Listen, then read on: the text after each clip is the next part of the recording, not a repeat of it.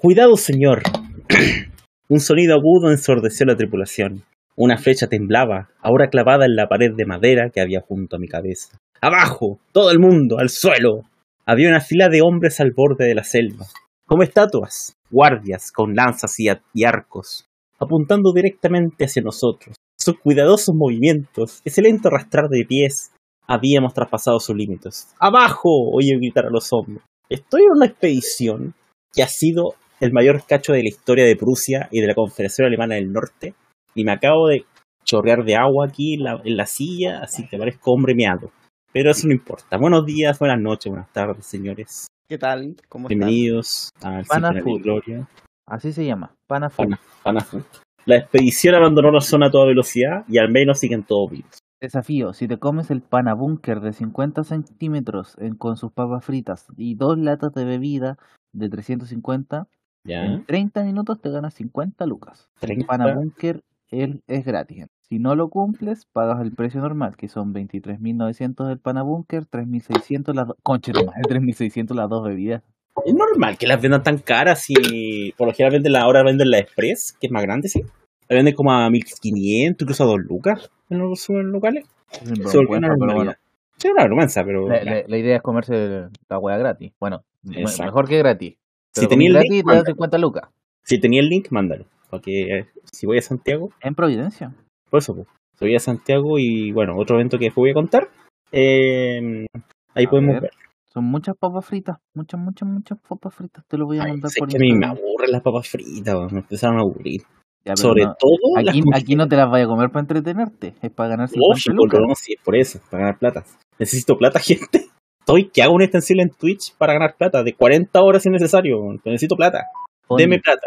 Sí, de, dame plata. Las mujeres ¿Mm? se desnudan en, en Twitch para ganar plata. Poli, no lo hagas. Tú deberías abrigarte. Sí, pues por eso. No, sí. ¿Para qué andamos con cuestiones? Yo también tengo que abrigar. Todo lo, todo lo haríamos, sí, eso es verdad. Pero, ¿qué le voy a hacer? ¿Luca o me saco una prenda? Que yo saco. Claro. ¿Luca o me saco? Oh. Oh, por eso, por eso. Oh. No Una mujer, amenaza. Luca y, y me No, no, no, no. Oh. Oh, Una amenaza directa al, al consumidor. Síganme en Twitch, por cierto. ¿Cómo está así? ¿Cómo está este? Bienvenidos. Bien, bien. bien, bien, bien. Hoy día no tengo estudio, pero les traigo la aventura de nuestra expedición favorita. Que andan por ahí weando esos tipos. Así que eso, eso pasa. Le voy a comprar a Egipto el canal de Suez. Noticia en desarrollo. Ojo, se terminó. Por fin completamos la expedición, señores. Con éxito. En el camino se encontraron un hipopótamo. La última vez que grabamos, Lo ¿era noviembre o era octubre? Eh, octubre. Hace dos semanas. Entonces, podemos cantar Noviembre sin ti. Exacto. Un homenaje. Un, dos, tres. Así como lo ensayamos. Un, dos, tres. ¿Qué está pasando? ¿Por qué no cantan? Porque no lo No ensayamos. Ese fue el problema. Che, pues no lo sellamos, pues. Cállate, sí, de la gente no sabe. Eh, bienvenidos siempre en el Gloria hoy día. Eh, mientras jugamos Victoria 3. Gran juego, por cierto. No es el GOTY. Impact Y el Chinipa juega al este también. ¿Sí? ¿De qué está jugando? Esto es cuando Victoria 3 también. está Ay. jugando con tus sentimientos. También, pero más que nada Victoria 3. Así que ahora les voy a comprar el canal de Suez a Egipto. Le he dicho como tres veces, compra la weá luego. Es que, que hay que decirle a la gente que voy a comprar el que voy a comprar el canal de Suez. Ya lo compré. Ya lo compré, señores. Y como es venía seca la weá. línea seca, exactamente. Aún no construye, aún no se construye el canal de Suez. Y eso. Te vendieron un canal de televisión que era de un weón de apellido Suez. O la empresa Suez también. Sí, Ya, pero vamos. ¿A dónde? No sé, pues vamos, no sé, pues Fondi. A la ¿qué mierda. Listo. Listo, se acabó. El Mapocho. No me apocho.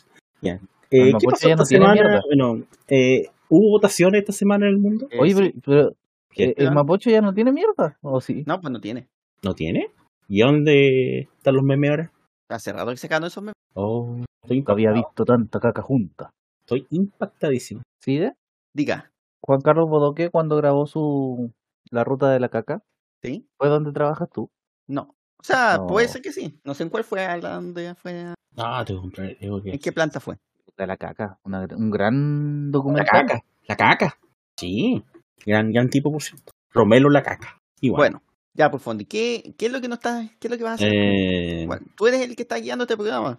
eh, El que no está guiando. No, no estoy guiando, pero cuéntanos, por favor, ¿quién votó esta semana? Ya, partamos entonces con las elecciones que Me pasaron. estáis weando que era. Puta, los Disculpa. weón. ¿Qué Ahora estamos en una expedición para el Nilo. Deja África, weón. Y se ha avistado un rinoceronte en las proximidades. ¿Otra ¿Quién vez? un tía. Ándate de ese lugar maldito, weón. ¿Escapa de África? Sí. Bueno. ¿No viste mm, Madagascar? Bueno, mientras tanto a Wolfan Aren se le metió un escarabajo en la oreja. no puede ser. ¿Quién a Kiki Wolf? Oh, estos hijos de puta, tan pésimos, weón. Ah, son tan malos, weón. ¿Quién votó esta fianza hace dos semanas? Sí, por favor. Ya, bueno, votaron. Bueno. Partimos, tenemos, eh, tuvimos la elección de Israel Y ganó Netanyahu. y ganó Netanyahu. Oh, qué raro. Qué, Eh, qué- qué imposible imaginarlo, fíjate. El tema es que también va a ser una, es, un, es un tema complicado lo, lo de Netanyahu, ne- lo de Netanyahu y su, Y su banda. Y su y banda. su grupo, ¿ya? Sonic y su banda era mejor que Netanyahu y su banda. Yolito su combo. porque eh, el grupo, o sea, la, Mm, la, la formación de gobierno que tiene, que va a tener, mm, Ya. Va a sacó tener. un- una mayoría de 65 de los 120 escaños, Pitita. Ya que no es una gran mayoría, donde Suficiente. Pero eh, es suficiente. Pero el Likud sacó 32 escaños, es el partido más votado de, de Israel. Yechatit, que era el principal partido del el actual gobierno, Ya. el, el partido del, del actual primer ministro eh, Yair Lapid, sacó 24 escaños, que también sacó- fue un buen resultado, subió 7. Chucha, una alianza. Pero Pero. el, Siempre pero, siempre un pero. pero, el, pero. el- el tema es que también uno de los partidos que creció fuertemente es el Partido Religioso Sionista, Oh, Dios mío. que su nombre No, no dice puedes. todo. No puede sonar bien eso, ¿eh? Inmediatamente. ya que se transformó en el tercer partido más votado de eso, de hecho tiene 14 No bastaba con ser religioso, no bastaba con ser sionista, no, las dos weas juntas. Exacto. Y es un partido de extrema derecha. Y el, el problema es que le va a complicar mucho el tema a Netanyahu, ¿Quién lo iba a pensar? Porque Netanyahu tradicionalmente está asociado, o si bien podríamos decir que un gobierno de derecha, un gobierno bien, también muy asociado a los temas religiosos y también sionista, como todo, Ya. pero, eh, La los, diferencia pasos, del partido. pero los pasos que, que daba Netanyahu siempre fueron pasos uno tras del otro. Ah, ya. no, no como se lo van a exigir desde este partido, que le van a Ya. exigir que vaya, vaya, vaya dándole con fuerza a, a, la- a los temas, como por ejemplo la, el eh, anexar la- el todo Cisjordania u otro tipo de cosas que, Ya. que podrían entonces complicarle también su potencial gobierno. O sea, son varios partidos dentro de todo, entonces le- no es, no es un- un- una coalición de Netanyahu propiamente tal. O sea, no, no, Netanyahu no va a tener el control completo de este, de este gobierno. De hecho, ya ha tenido problemas para, para asociarse con alguno de los partidos. Tuvo incluso eh, conflictos de boicot, o sea, algunos potenciales boicot de partidos de, de su propia coalición Ya. los pudo salvar, pero, y, y se, se convirtió finalmente en el primer ministro, pero eh, va a ser polémico durante los próximos años, o sea, durante los próximos meses y todo, cómo se vaya desarrollando su gobierno. Así que, pero Netanyahu volvió a el gobierno de Israel. También tuvimos el- la segunda vuelta en Brasil, Ya. que no, eh, no alcanzamos a todo. Finalmente ganó Lula por un margen muy, muy estrecho, mucho más estrecho de lo que se planteaba eh, antes de todas las elecciones Ya. terminó ganando con un 50,9% contra el 49,10%, una diferencia de mm, prácticamente 2 millones de votos, pero 2 millones de votos dentro de 160 en total, o sea, de 120 en total. O sea, un margen muy, muy, muy parecido. Pero Lula finalmente va a estar, si bien no reconoció directamente Bolsonaro el- el- la derrota, No, todavía no lo reconoce. De hecho no ha dicho nada. o- o No, no, ha dicho no ha nada. dicho- Es como. pero sí ha guardado silencio. se ha mantenido silencioso, pero se ha iniciado la transición. O sea, no, no, Sí, po. Que en el centro de todo, igual O es lo sea- esperable, ¿eh? Sí, lo, que es un poco lo que habíamos hablado la otra vez. Sí. Que en el fondo dijo que iba a cumplir con la constitución y por lo tanto va, eh, va a dejar eso. Pero es que Así cuando que el- tampoco el ejército tampoco lo apoyó, si es que hubiese querido algo. Claro, pues sí, estaban pidiendo que el ejército, bueno, los partidarios estaban pidiendo que el ejército se pronunciase. Y Sí. Y el ejército finalmente en la jornada de ayer eh, indicó que Y que habría sido una mala jugada, respecto, yo. respetar todo. Así que, por lo tanto, Lula va a volver al poder, va, va a iniciar eso el próximo eh, 1 de ene- de enero. Empieza el periodo de Lula como presidente de Brasil. Finalmente tendremos Brasil. o sea, Eh, en otros países, de hecho en varios países, es como bien normal que el cambio se haga con, con el cambio de año. Sí. Eh, pero yo lo encuentro raro. Porque es como que estáis celebrando y todo y tenéis que llegar a trabajar el primer día del año. Sí, pues. ya, eso en Brasil. También tuvimos elecciones en Dinamarca el 1 de noviembre, Ya. Donde finalmente los socialdemócratas el, eh, o, o la, y la coalición de izquierda, de o centro izquierda, centro izquierda de, de Dinamarca, se mantienen en el poder. Mm, Oh, qué gran cambio. Tremendo. eh, con un muy buen, buen resultado, se mantuvieron. No pasa que- nada en esos países. Lo último que pasó ni siquiera pasó porque lo escribió Shakespeare. Sí. ¿ya? Y donde la, la coalición centro-derecha, con, con sus problemas internos, no logró ganar. Sí, lo que sí están hablando de que van a haber algunos partidos que, que tal vez podrían ampliar o no la coalición de, gobierno, incluyendo a los sectores más moderados de la centro-derecha. Eso eh, se, va, se va a tener que ver, pero según todo lo indicado, eh, Mette Frederiksen, que es la primer ministro de Dinamarca, se mantendría en el poder eh, por los próximos años en Dinamarca. También, y y este Ya. también, eh, si bien lo, lo hablamos en un segmento, pero aquí lo vamos a aprovechar de hablar ahora, las elecciones en Estados Unidos se realizaron el pasado martes, De medio término. las De medio de término. medio término, y los resultados son bastante poco auspiciosos para los republicanos. O sea, es- se esperaba que, que, que se quedara una gran ola roja, por decirlo así, Ya. una gran ola donde Ola comunista. ¿Ah? Una gran ola comunista. Sí, es que allá en Estados Unidos los republicanos son rojos Sí, pues. Son rojos. Sí, y los demócratas son los azules. Exacto. Y finalmente los republicanos, Oh, los dos géneros. Ahí está. Así es.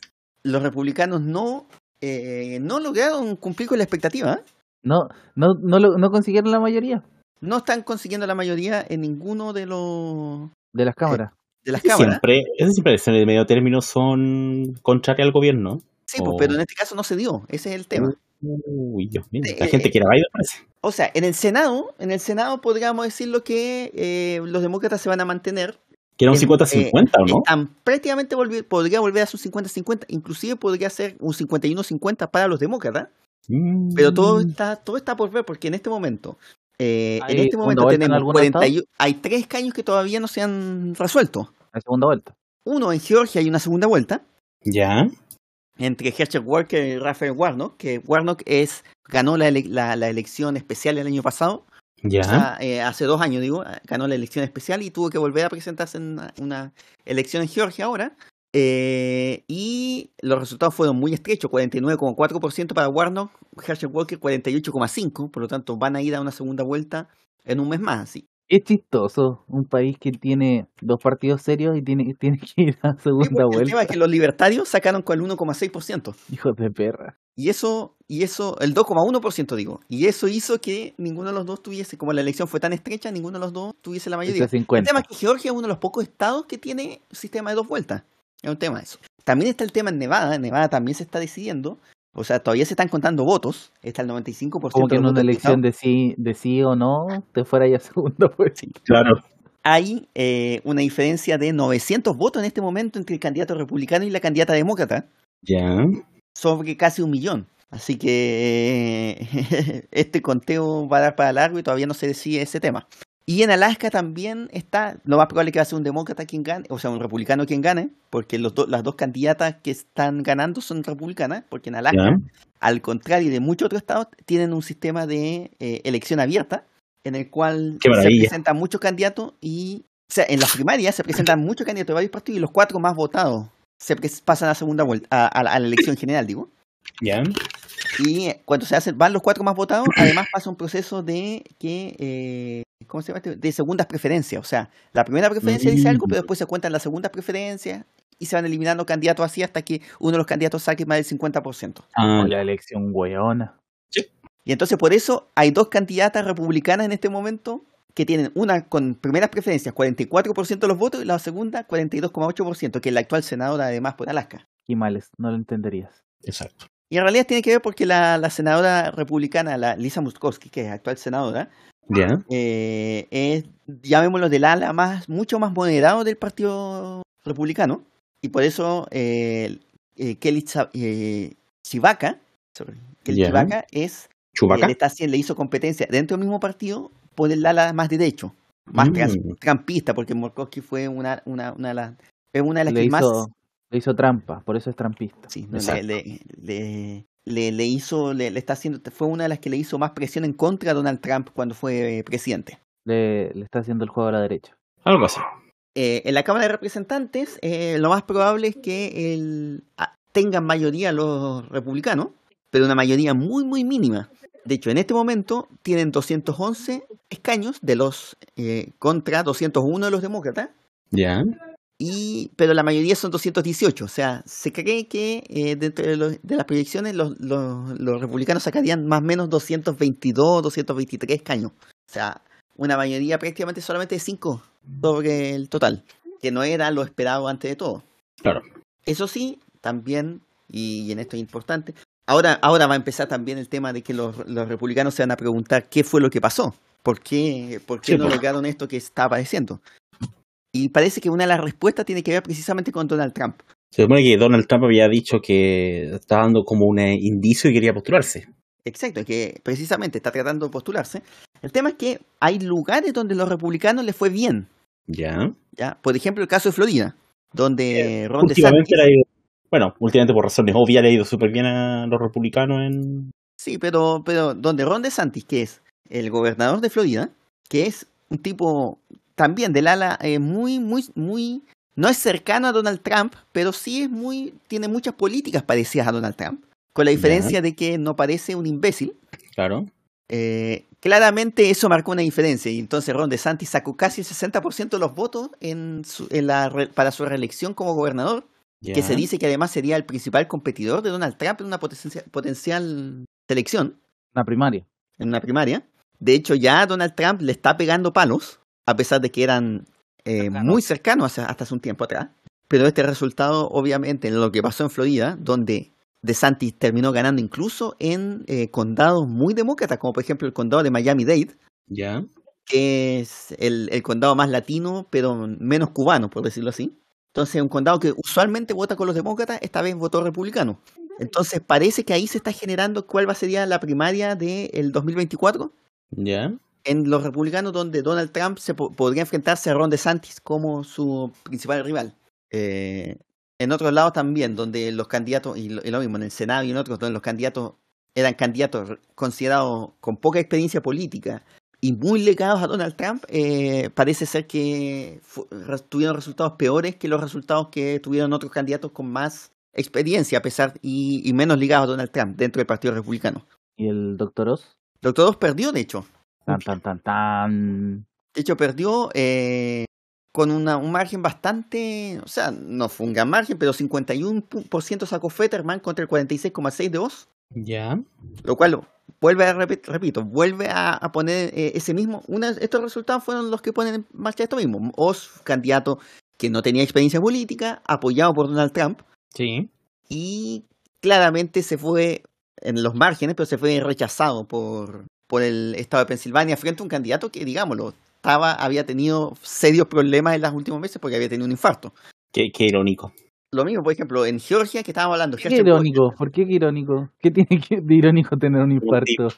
Un doctor, eh, un doctor perdió contra el que sufrió un infarto. Ah, Eso, eso es. Y, por ejemplo, lo mismo que pasa en Georgia. En Georgia, el eh, Herschel Walker, que es el candidato al Senado, Ya. salió, terminó con resultados muy por debajo de lo que fue el candidato a gobernador republicano en el mismo estado, que Brian Kemp.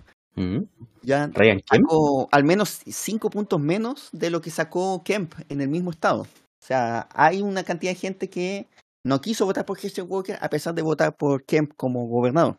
Y eso habla un poco de esta tensión también interna que se va a generar dentro del Partido Republicano tras estos resultados que son bastante eh, poco prometedores para ellos, de cara a lo que va a ser la elección presidencial del dos años más. Y Joe Biden ahora tiene, tiene más margen ahora para, para gobernar.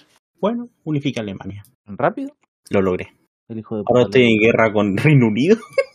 ¿Por qué? Puta madre. Porque Reino Unido. Eh, ¿Cómo se llama esta wea del Reino Unido? Eh, apoyó a los a lo alemán, a, lo a los anti-alemanes. Putos británicos. Bueno. Pero eso pasa con los británicos y las elecciones de término medio. Ahora lo que se viene, porque eso da Ya. las elecciones que habíamos tenido, tenemos, vamos a tener elecciones en ¿Dónde? Malasia. Espera, espera, espera, antes de eso. con Fondi el otro día decíamos de que las elecciones de medio Elecciones. término parecen de término medio. de- Ah, que se hubieran referido a, a Un una carne. A ver, sería mejor elecciones de tres cuartos, pero no hay- Qué rico, me dio hambre. Como decía, tendremos, tendremos elecciones en Malasia, Ya. Eh, donde hasta ahora el- el- el, eh, se, se va a elegir lo que es eh, el Parlamento de Malasia y por consiguiente quién va a ser el primer ministro de Malasia. O primera ministra. O primera ministra, no lo o, sabemos, primer, o primer ministro. porque en realidad probablemente va a ser solamente pri- primer ministro, porque solamente son hombres los que se están postulando. Ahora, Oh, primer ministro podría ser, no. Machistas. Todo por culpa de CIDE, pues solo presentó hombres a la elección. Sí. Exacto, ya. Donde eh, O sea, igual es Malasia, o sea, que las mujeres tengan derechos ya a un logro. ¿Cómo, cómo, cómo, cómo? Espera, voy a sacar totalmente de contexto lo que dijiste. Es malacio que, las ele- que las mujeres tengan derechos. No. Eso dijiste. Claramente no. Te faltó decir es malardo. Malardo. no, no dije eso, por favor. Sí, dijiste, literalmente dijiste, es malacio que las, que las mujeres tengan derechos. No, es malayo, dije. No, dijiste Hay que arreglar la malacio. frase. Por Dios, Fondi. bueno, Me funan, señores, me funan sin siquiera conocerme. ya. Entonces, en estas, eh, eh, eh, estas elecciones, Ya. eh, que se producen también después de una crisis política que hubo hace un par de años, donde renunciaron primeros ministros, producto de, de varios escándalos entre medio. Ya. Eh, había ganado la centro de izquierda en su momento, pero eh, producto de esta misma crisis, eh, el partido gobernante que había ganado esa elección, que era el, y la Alianza de la Esperanza, se llama así, era la, la Alianza de centro izquierda, Resulta que después de eso, la, esa alianza se dividió y parte de los parlamentarios se fueron a, lo- a- a la oposición y se generó un Ya. cambio de, de- de gobierno desde principalmente desde el eh, finales de 2021. Por lo tanto, que, que pasó a gobernar la derecha, donde Ismael Sabri Yak- Yaktov es el, el ministro, el, el- el- el primer ministro hasta ahora. Conseguí el Tresur, ¿ya? El tema también tiene que ver, eh, las encuestas dicen que esto se está, está muy amplio, Dicen. Sí, sí, pero, como el Frente pero Amplio, probablemente, probablemente volvería a ganar la coalición de centro derecha, según lo que esta encuesta está señalando, Ya. entre- porque además la centro derecha también se dividió en su momento, y ahora existen dos partidos centro derecha, y entre esos dos partidos sumarían más que eh, los partidos de centro izquierda. Así que eso Qué- lo que vamos a tener qué que ver, grande. esta elección se va a dar en el, eh, el próximo 19 de noviembre. También tendremos elecciones en Guinea Ecuatorial, elecciones presidenciales, Ya. Eso, eso es nuevo, ¿ah? es nuevo, donde... Es nuevo. Porque todos sabemos que hay una dictadura como de 40 años de todavía. ahí. Exacto, el, donde se va a presentar finalmente eh, y de manera sorpresiva, Sorpresiva. Museveni, ¿no? No, no, pues Guinea Ecuatorial. Por eso. Ah, Museveni de, de Uganda, ¿verdad? Eh, ¿Cómo se llama el dictador ahí? No me acuerdo. Teodoro Obiang, Mm, Sago en ese, Basogo. ya. Así Eh, es. Así es. No olvidar que es presidente desde 1979. Mm. Sí, o sea, el, el no mayor sabemos si va a gobernar o no. O sea, no sabemos si. está muerto. No, no sabemos si es que. O sea, no sabemos si es que va a ganar, porque las elecciones son muy estrechas allá. Mm, ¿Verdad? Y su hijo es el vicepresidente de Guinea Ecuatorial, que de hecho quiso postularse a presidente esta, en esta elección, y pero no pudo. ¿Por qué ahora sí? Que es Teodoro Obiang también. Ah, muy bien. Ah, eh, ahora se entiende. Iba a confundir. y Según no- lo que se dice, eh, si gana, sí gana, porque obviamente no sabemos si es que va a ganar. Oye, Fondi, Dime. eh, persona de, ¿cómo se llama? Guinea Ecuatorial. Eh, si pudiera leer esta papeleta estaría muy confundido. Si supiera cómo leer.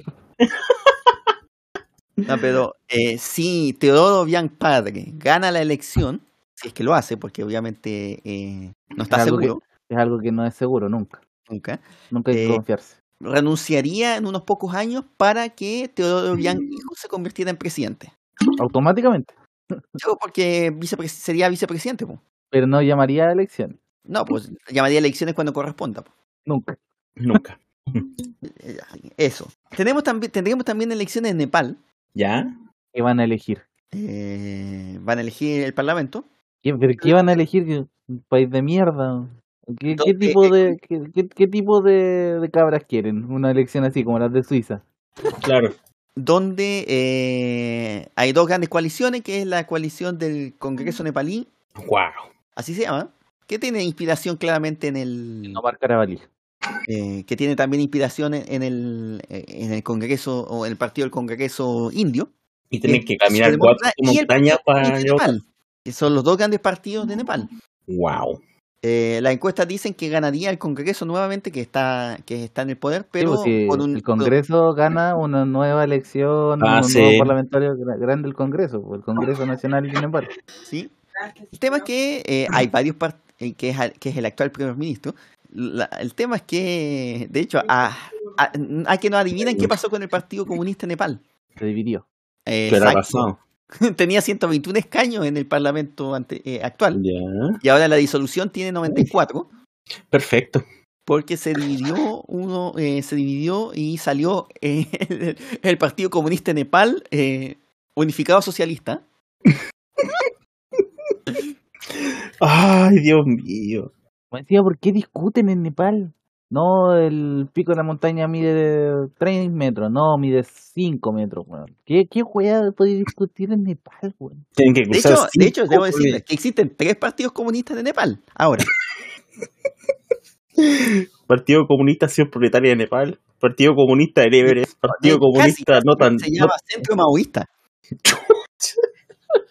y el principal se llama Unificado Ay. Marxista Leninista No puede ser. ¿Y los listas libertarios dónde están? eh, no, no, pregunta. En tu corazón, Ah, ya. Pero es que no entiende la referencia a los listas libertarios. Muy bien. Así me por gusta. sus vidas. Muy bien. Qué bueno que no la entienden. así que. Eso tenemos, pero, pero, pero se está desarrollando. Y la otra elección que también tendremos es en Kazajistán, Ya. País de Borat. El país de Borat. donde el actual presidente Tokayev Ya. anunció una eh, participación, o sea, anunció una nueva elección para hacer eh, eh, en este supuesto proceso de apertura de Kazajistán, Claro. que de- después de, lo- de los problemas eh, democráticos que tuvieron hace, o sea, los problemas, las protestas que tuvieron a inicio de, de, año este en Kazajistán, anunció que iba a hacer una nueva elección presidencial. Bueno. Así que eh, eh, Tokayev se presenta como candidato a la, a la reelección o a la elección, porque no fue electo en la vez, vez anterior. No olvidar que asumió después de la renuncia el presidente anterior, Ya. porque era presidente, o sea, se, se convirtió en presidente ahora a inicio de año después de la de la salida de Nursultán Nazarbayev. Ya. Así que ahora se va a presentar como eh, y, y ver resultados. Pues, la pregunta es si van a ser o no democráticas esas elecciones o no. Sí, pues como siempre. Porque parece ser que hay, ha, ha habido un proceso de apertura en Kazajistán, pero la pregunta es hasta qué nivel va a llegar. Sí, pues. Donde les convenga. No te le convenga, claramente. Lo que sí que hubo fue un debate presidencial, hay que decirlo. Oh, eso es nuevo. Eso completamente No nuevo. participó Tokayev, pero sí fue representado, Participó pero sí fue representado por, ¿Quién participó ahí, por por, favor? un- por, un- por uno de los miembros más por un periodista de muy famoso del país. No, no, fue representado por uno, otro, otro político de, de su administración. Un periodista de bigote. que fue Ah. a hacer un viaje a Estados Así Unidos. que, por ¿Quién lo habrá menos, sido, eh? porque mientras, porque Tokayev estaba en Uzbekistán el día del debate. ¿Había algún se hizo un debate televisivo, eso, ese como decís, ¿sabéis que algo Al menos, pero, pero ¿estaba en un- alguna reunión en Uzbekistán? Estaba así, estaba haciendo una visita a Samarkand, de visita Ah, de de trabajo con, Uzbe- con Uzbekistán. Ah, de sé. vacaciones. A vacaciones, claro. Así que vamos a ver, también hay una presen- se presenta la OCE con observa- eh, como un observadores internacionales. ¿12? La OCE, la organización para la seguridad y cooperación en Europa, Suena Ah. como... que siempre Pues- mandan observadores internacionales a muchos Ah, ya, países. van a mandar a- cuando- Van a ir de países muy democráticos como Albania. Eso. Venezuela. Venezuela les va a enseñar cómo hacer una elección democrática. Sobre todo a Uzbekistán, Tayikistán, Irán. Irán. Entonces, eso sería el calendario electoral. No sé si hay algo más que quieran. ¿Este tiene conspiración? No tiene. Sí. Ah, ya tiene. Por favor, cuéntanos la Estoy conspiración. aclarando la voz, por favor. Ah, perdón, discúlpeme. Mm. ¿Le perdonas? Porque... No. Bueno. Eh, siguiente pregunta. ya. Existe eh, durante la semana un hecho que eh, marcó la, la pauta, Ya. porque nuestros queridos políticos están sufriendo ataques organizados por la izquierda. Ya. Ya. Nuestros queridos políticos de centro están sufriendo ataques tan organizados desde la izquierda. Esa es la conspiración de la semana. Y nuestro gran líder, Gubernati, Ah. realizó una Gubernati. denuncia contra Oh. esto, esta página de memes de Rancagua Shitposting Va encima Rancagua Chiposti, pues. Va encima Por- Rancagua Chiposti, pues sí, es la mejor parte. La conspiración de la semana es lo, la izquierda está destrona- destruyendo el partido de la gente a través de memes. Eh, dice Gubernati. Ya. Ya cuando comenzaron a amenazar de muerte, la cosa tomó otro tinte. Están amenazando de de muerte. muerte a través de memes. No puede ser. Yo, Esto- Oh, esto es nuevo. Gubernati debe tener un dominio maestro de la grafología y de los símbolos, porque yo en los memes que he visto de Gubernati nunca he visto una amenaza de muerte. Pero él lo descifró, lo descifró. Ah, Habían amenazas de muerte veladas, seguramente. Em, dice también, estoy acostumbrado a los memes, me los hacen a cada rato. Estar expuesto en Bad Boys y estar en contra de algunas posturas del gobierno te lleva a que haters de redes sociales te ataquen. Sería de mi parte nefasto decir que me voy a enojar por un meme. Yo he compartido memes, sería una estupidez. O sea, él es una persona que entiende la diferencia de un meme y una amenaza de muerte. Él sabe cuando es un meme y él sabe cuando no. El tema que aquí pasó es que había una página que se llamaba Rancagua Cheat Post, ni siquiera se llamaba sí. así, se llamaba Rancagua Cheat Posting, Sí. y empezó a subir constantemente memes míos. Después me ponían de historias destacadas y empezaron a atacarme constantemente. Esta cuestión es maravillosa. man.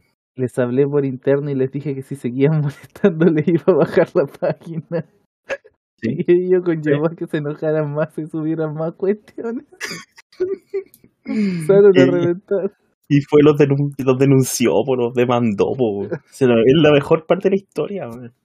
Empezaron a joder familiares porque intentaron sacar información. eh, nos pillaron que eran familiares y los empezaron a funar también. Ahí el resto de los panelistas de Bad Boys empezaron a pedir que denunciaran su página y quedó la embarrada. Comenzaron a decirme que me iban a apuñalar, que me iban a matar si me veían en la calle. ¿Cuándo pasó eso, gubernante? La chucha.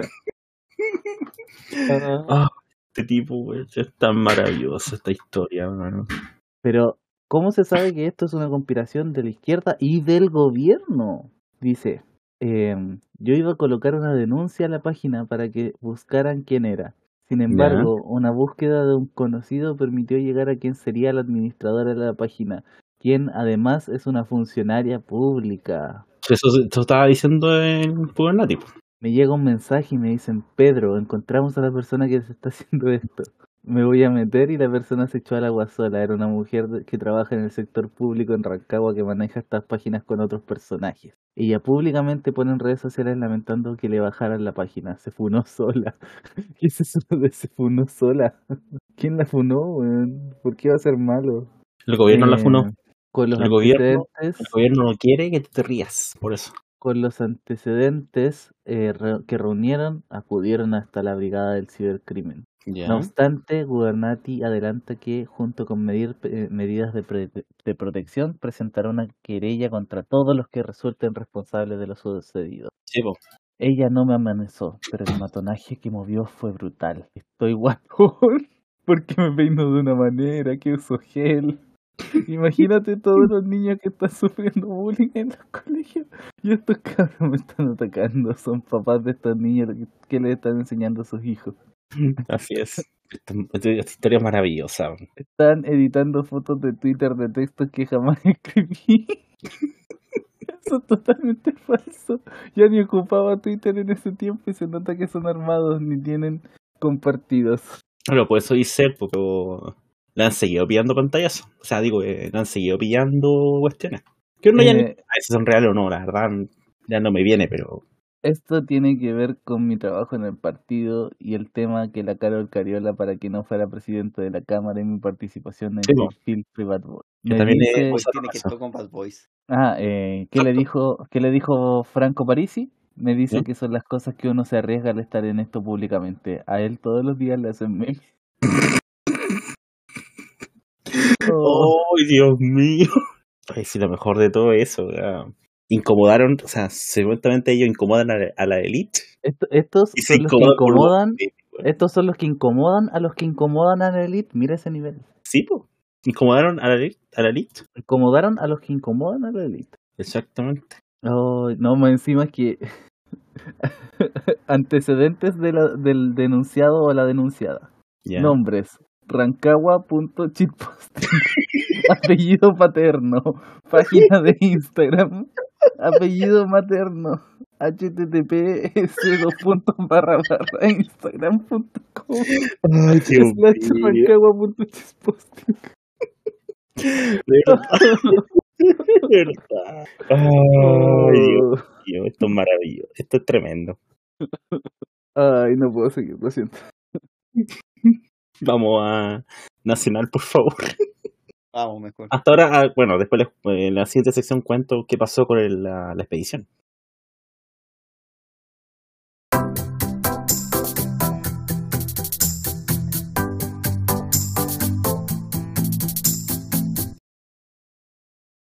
Estas, eh, estas dos semanas internacional ha sido muy Nacional, nacional. nacional ha sido muy rara y han pasado de vestir la weá con internacional y lo termino diciendo con nacional.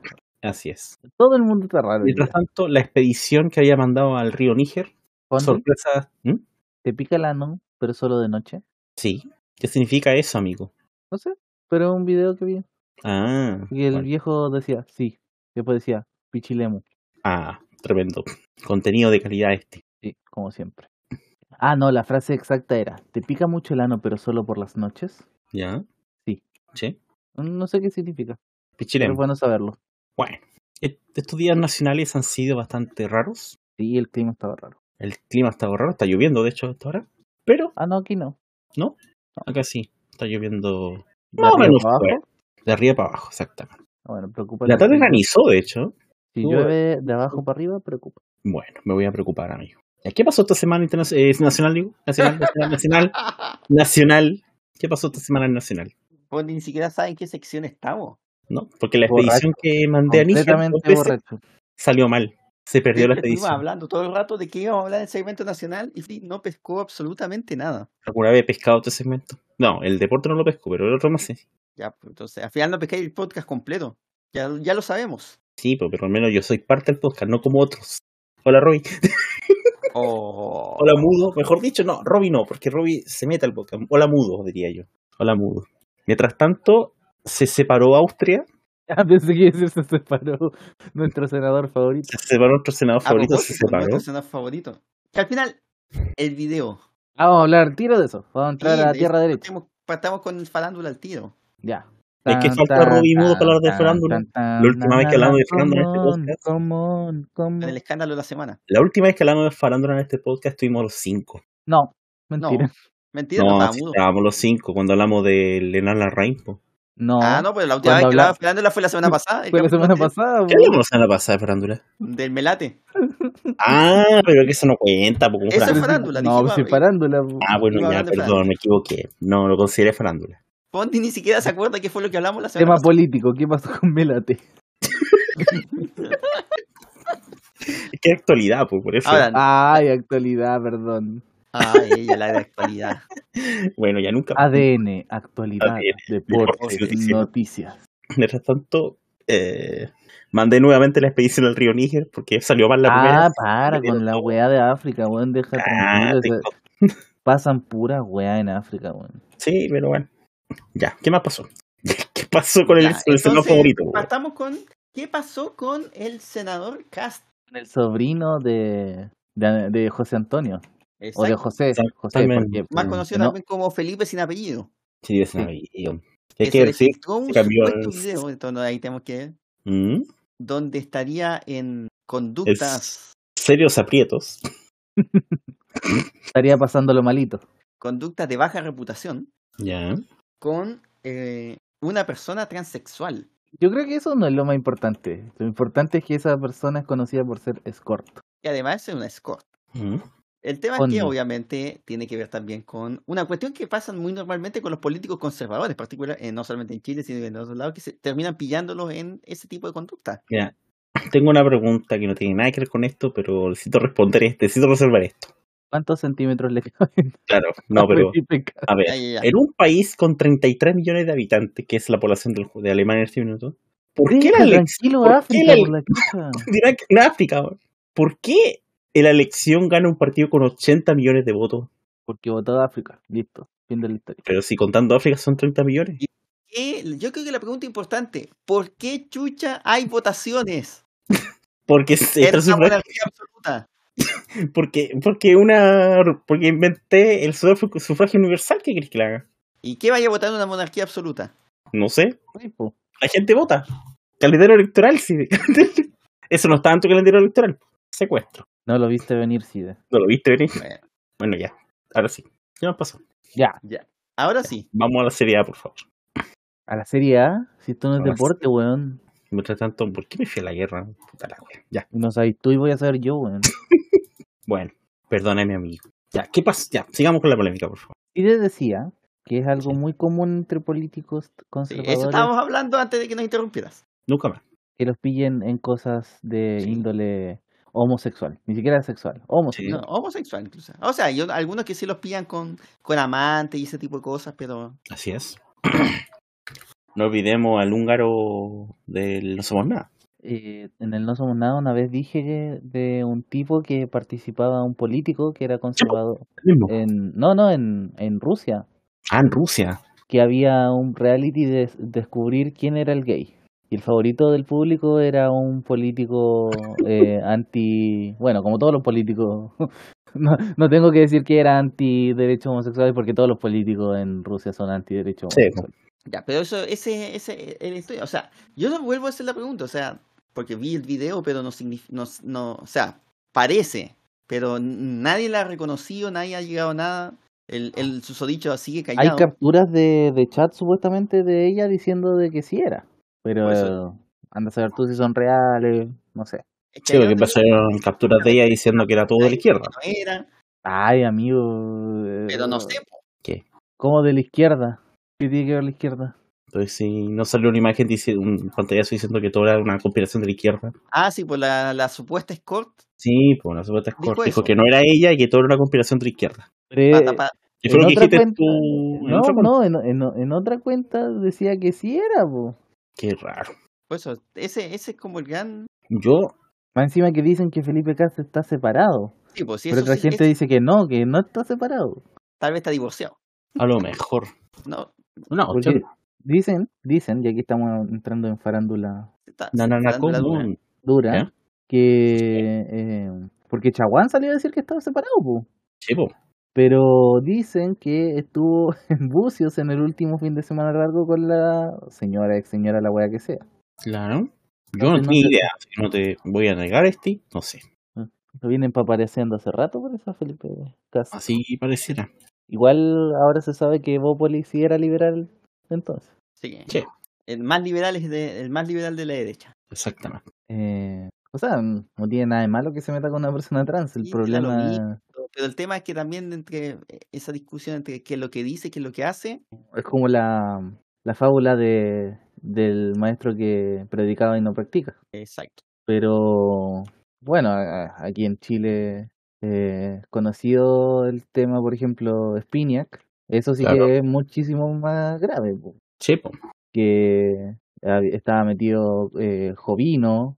Después dijeron que no era real. O sea, después las acusaciones, fueron acusaciones, que no... Claro.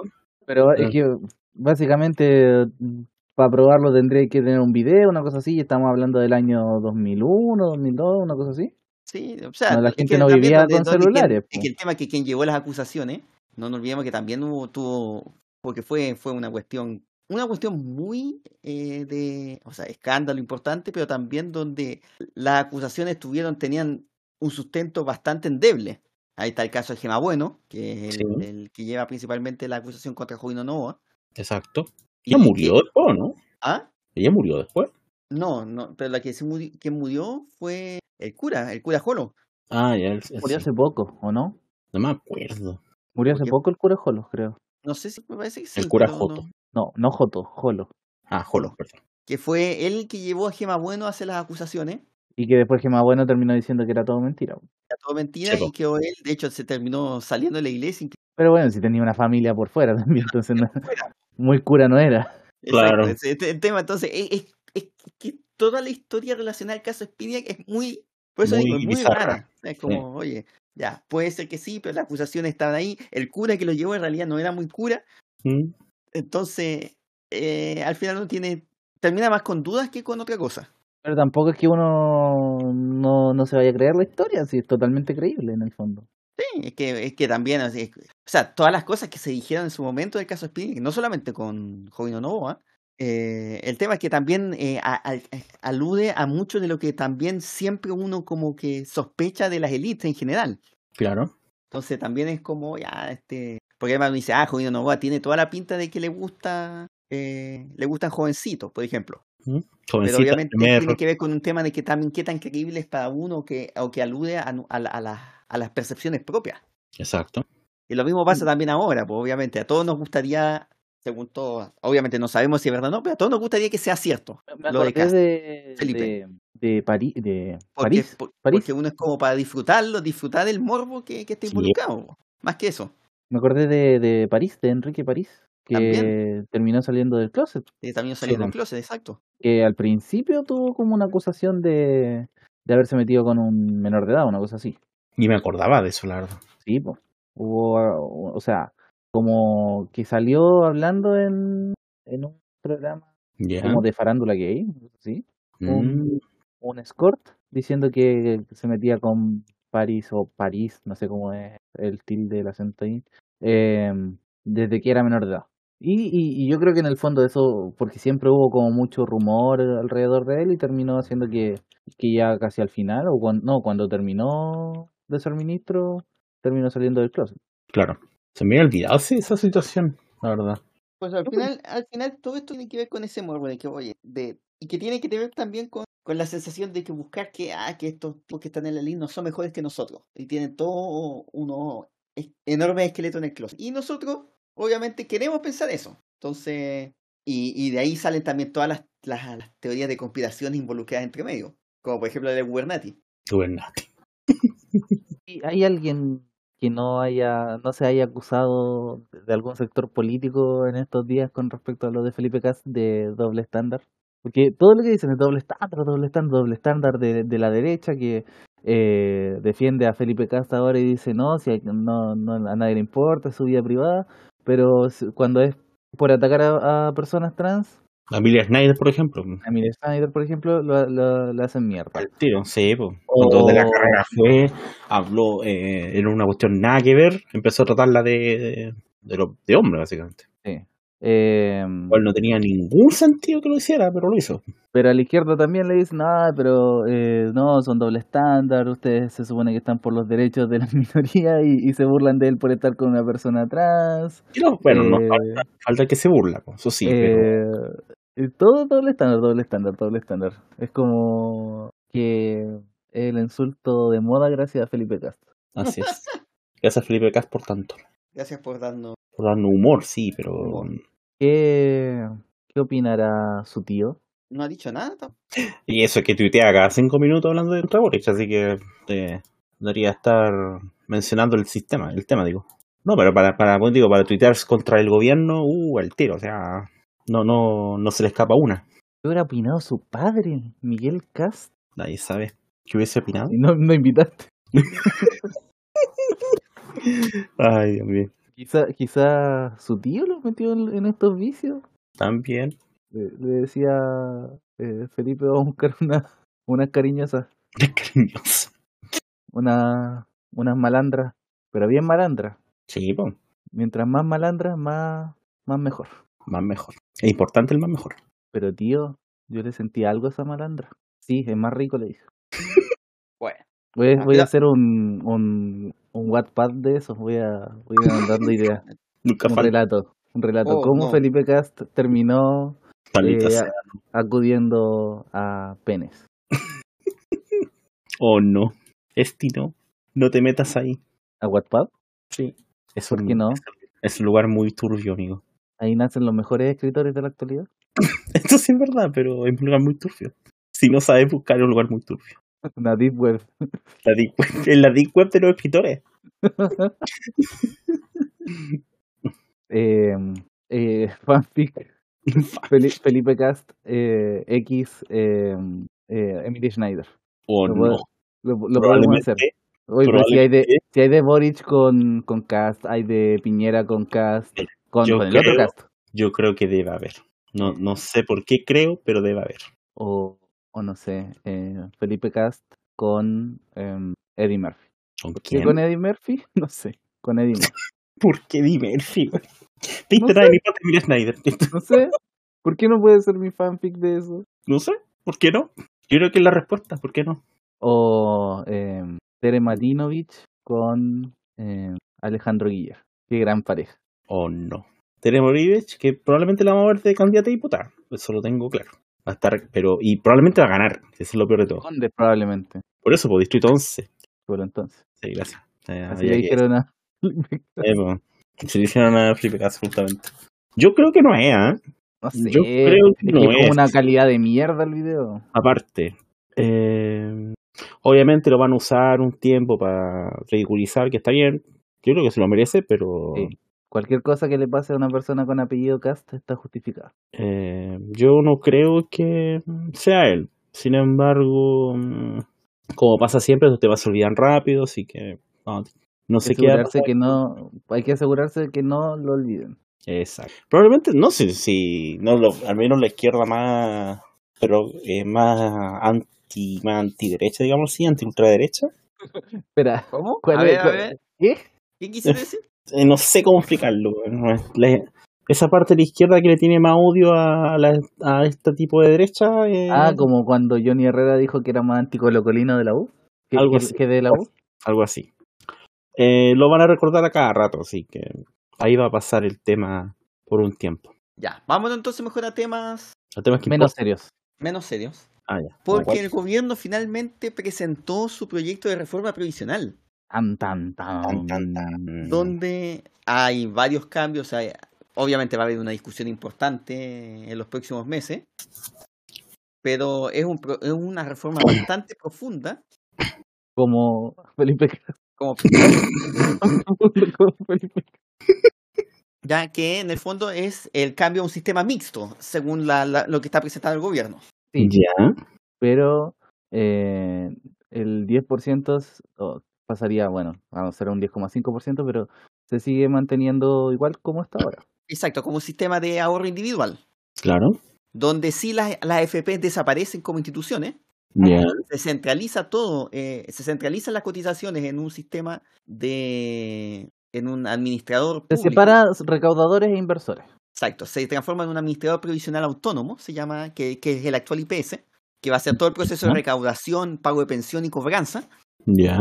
pero que además, pero que va a separar la parte de inversión, donde va a crear un inversor público, que es el ente que va a ser un ente estatal de inversiones, y además van a crearse esta, eh, o van a existir inversores de pensión privados do- que van a poder manejar estos fondos individuales, que no solamente pueden ser las actuales AFP transformarse en esos inversores de pensión, sino que también otros actores como por ejemplo compañías de seguro, eh, bancos y otras instituciones del, del ámbito financiero, eh, como administradores generales de fondos y otras, podrían crear también estos tipos de eh, inversores privados, donde la gente po- podría seleccionar su inversor si quiere que, lo inva- que su- la plata del- de, la capa- de la capitalización individual la administre el inversor privado o el inversor público. Esta, esta reforma es muy eh, Bachelet 1, es muy Velasco.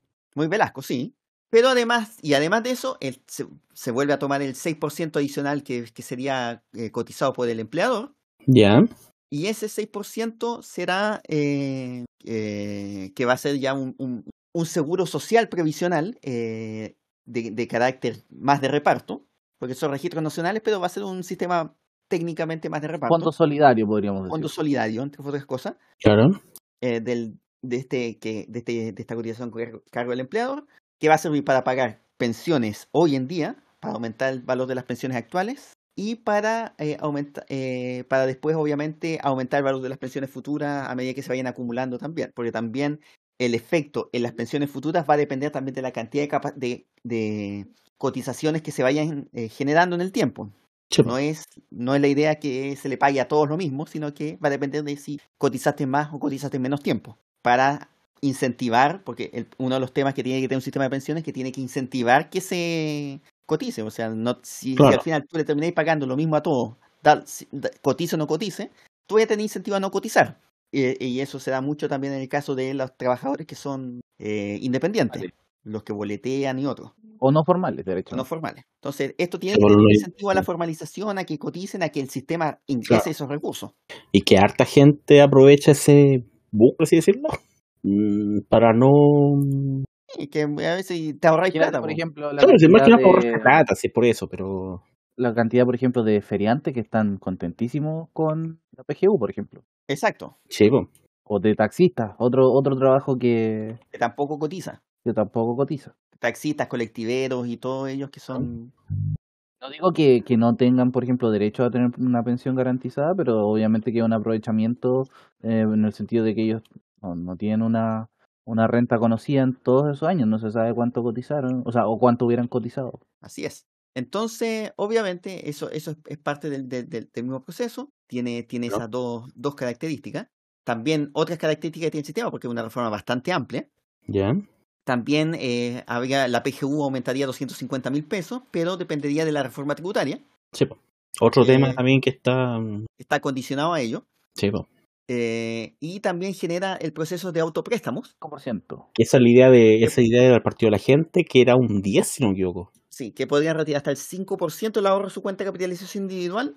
Claro. Con los mismos límites del 10%, o sea, que hay un millón y algo, en caso que tú tengáis menos. que se pueden Mm, sacar.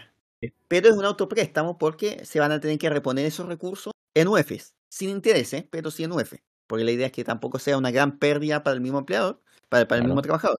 Sí, po. Porque obviamente, y eso le permite, eh, y que es un poco lo que yo también decía que tal vez era más conveniente en su momento cuando estuvimos hablando del tema de los retiros. Poder y, y que tuviese esa opción de permitirle trabajar, por lo tanto yo creo que es una idea bastante, bastante buena ahí. Ya, también aumenta el tope imponible de cotizaciones. Ya. que hasta, hoy- pues, hasta el día de hoy solamente una persona cotiza la AFP y en general hace sus cotizaciones eh, hasta eh, un sueldo de 81,6 UF. Mm, O sea, después todo lo otro es sin. El, el extra no, no lo cotiza. ya. Era la cotización obligatoria. Esa es la cotización obligatoria. Que es. eh, está sacando el cálculo más o menos, pero son como más o menos como 2 millones 6. Ya. Pero a partir de ahora, eh, y durante, después de que se apruebe esta, esta reforma, durante los próximos cuatro años, eh, aumentará eso a 122,6 UF. O sea, más o menos 4 millones. O sea, la gente que gana hasta 4 millones va a tener que cotizar por eh, ese extra. Por lo tanto, a mucha gente que, que, que ganan esa cantidad les va a, a bajar el sueldo, entre comillas. Va a subir la función, pues. Ah, Pero le va a subir la función. El tema, el tema no es tanto para eso. ¿Sabes qué- a quién, qué les va a afectar? ¿O dónde sí les va a pegar? Es por el tema. FONASA, si estuviesen en FONASA. Porque aumentaría, no solo aumenta la, la, eh, la cotización para eh, el, el seguro de. O sea, el- Sí, de Ponte Serio. ¿Quién, quién está en FONASA con no, por eso, sueldo? si estuviesen en FONASA. Pensando también en que van a pasar, que el, el- el otra reforma que se viene es la reforma de salud. Ya. Y que toda esa gente pasaría también a un sistema público.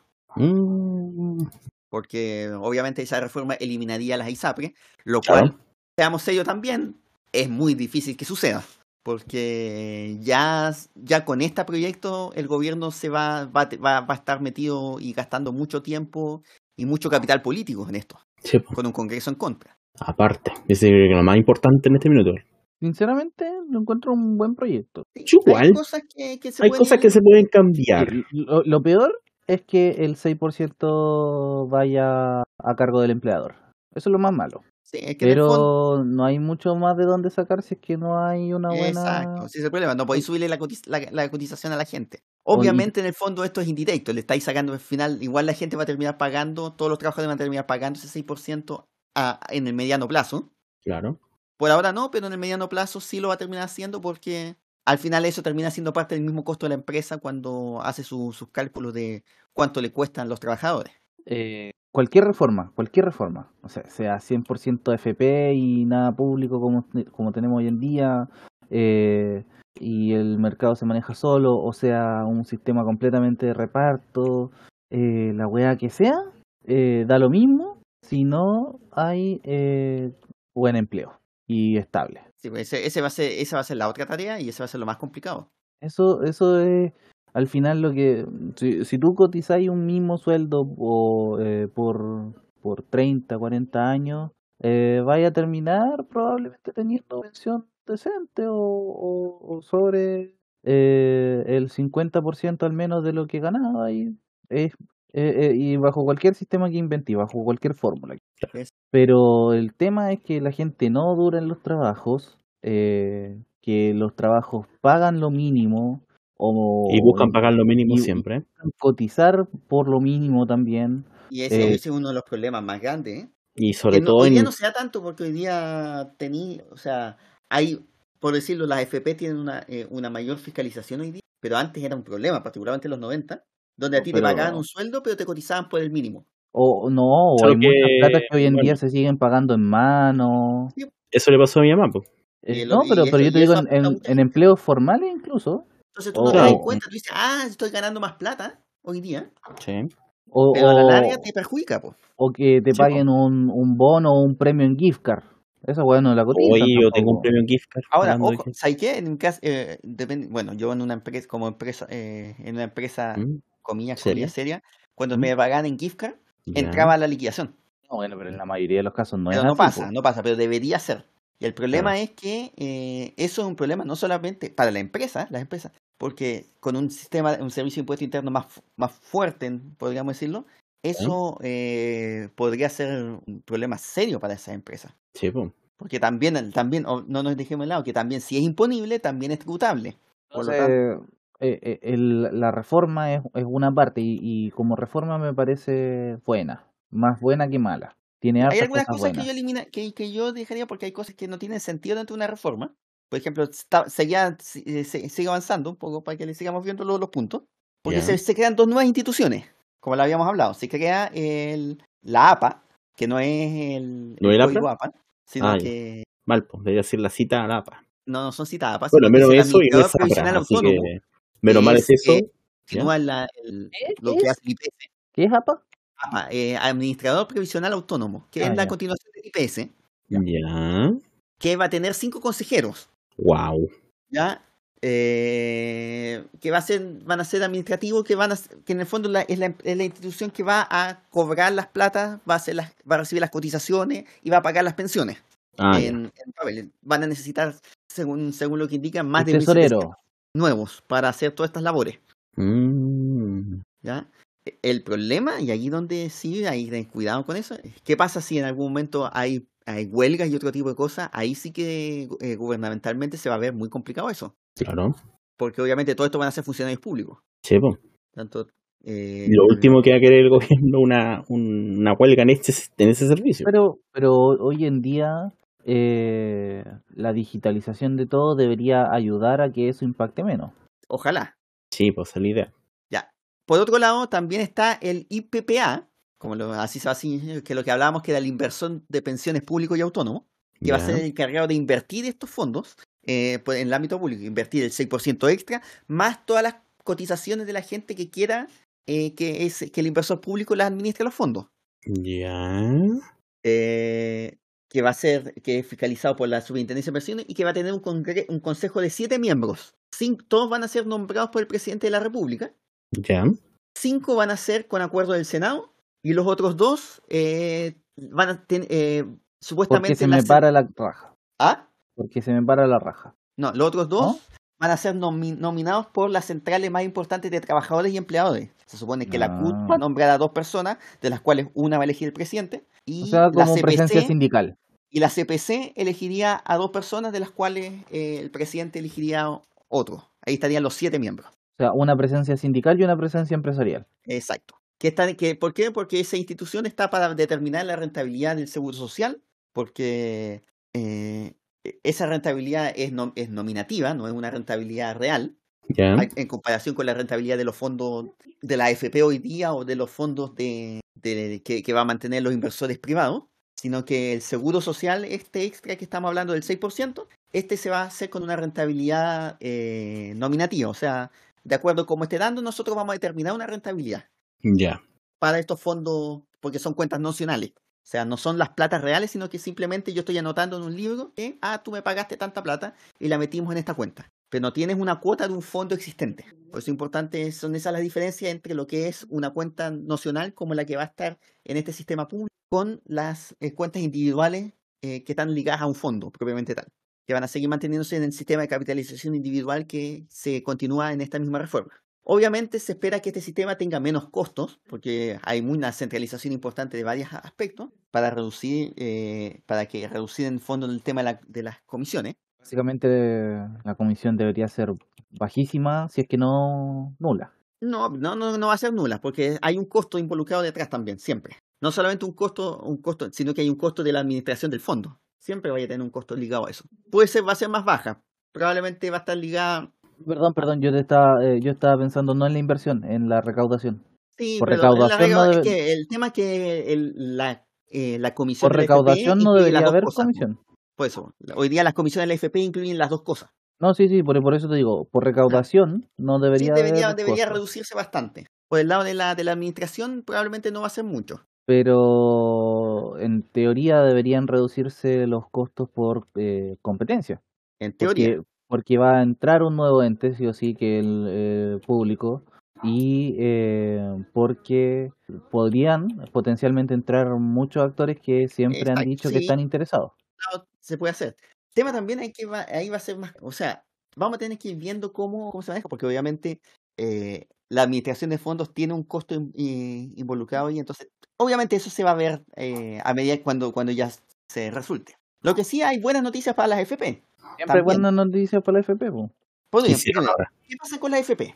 Vamos, vamos a hablar de eso. Ya. Se transforman, van a existir entonces lo que hablamos los inversores públicos, de, o sea, privados de pensiones. Ya. Las se pueden transformar en uno de ellos. Van a tener dos años para transformarse en un IPP si es que quieren hacerlo. Se pueden crear nuevas, como dijimos, que pueden ser de administradoras de fondos o de, de compañías de vida, de seguros de vida. Ya. Y eh, los actuales ahorros provisionales que- que- que- que tenemos todos, los podemos dejar en el IPP que sea el continuador del FP o elegir cualquiera de los que queramos. Las cotizaciones nuevas, sin embargo, van a ir por defecto al ente estatal a menos que una persona resuelva mantenerlas en el inversor privado. O sea, los nuevos trabajadores. No, no, no. Las nuevas ¿No? cotizaciones de la gente que ya está eh, que ya está en una FP hoy día. Ah, ya. O sea, uno va a tener que, si no quiere que su fondo, que sus ahorros vayan al fondo público, expresar que... Eh, Ojo, que no es fondo público, pues hay que mantener la diferencia. Que sus fondos los administre el inversor público Mm, ya, ya. Sí, porque estamos hablando del 10%. del por- de la capitalización individual que se va a seguir Sí, siendo po. individual, esté en el fondo público o esté en un inversor privado. O sea, esté en el inversor público y en el inversor privado. La otra cosa, cualquier opción que tenga la persona, mínimo tiene que mantenerse en ese inversor un año. Es como la portabilidad, ¿no? Solamente se puede cambiar cada un año entre, entre inversores. Ya. La buena noticia para la FP, la FP hoy día mantienen lo que se llaman reservas en, los encajes, que son una reserva espejo, o sea, tienen que mantener un fondo aparte equivalente al 1% de lo que manejan como fondo de pensiones. Ya.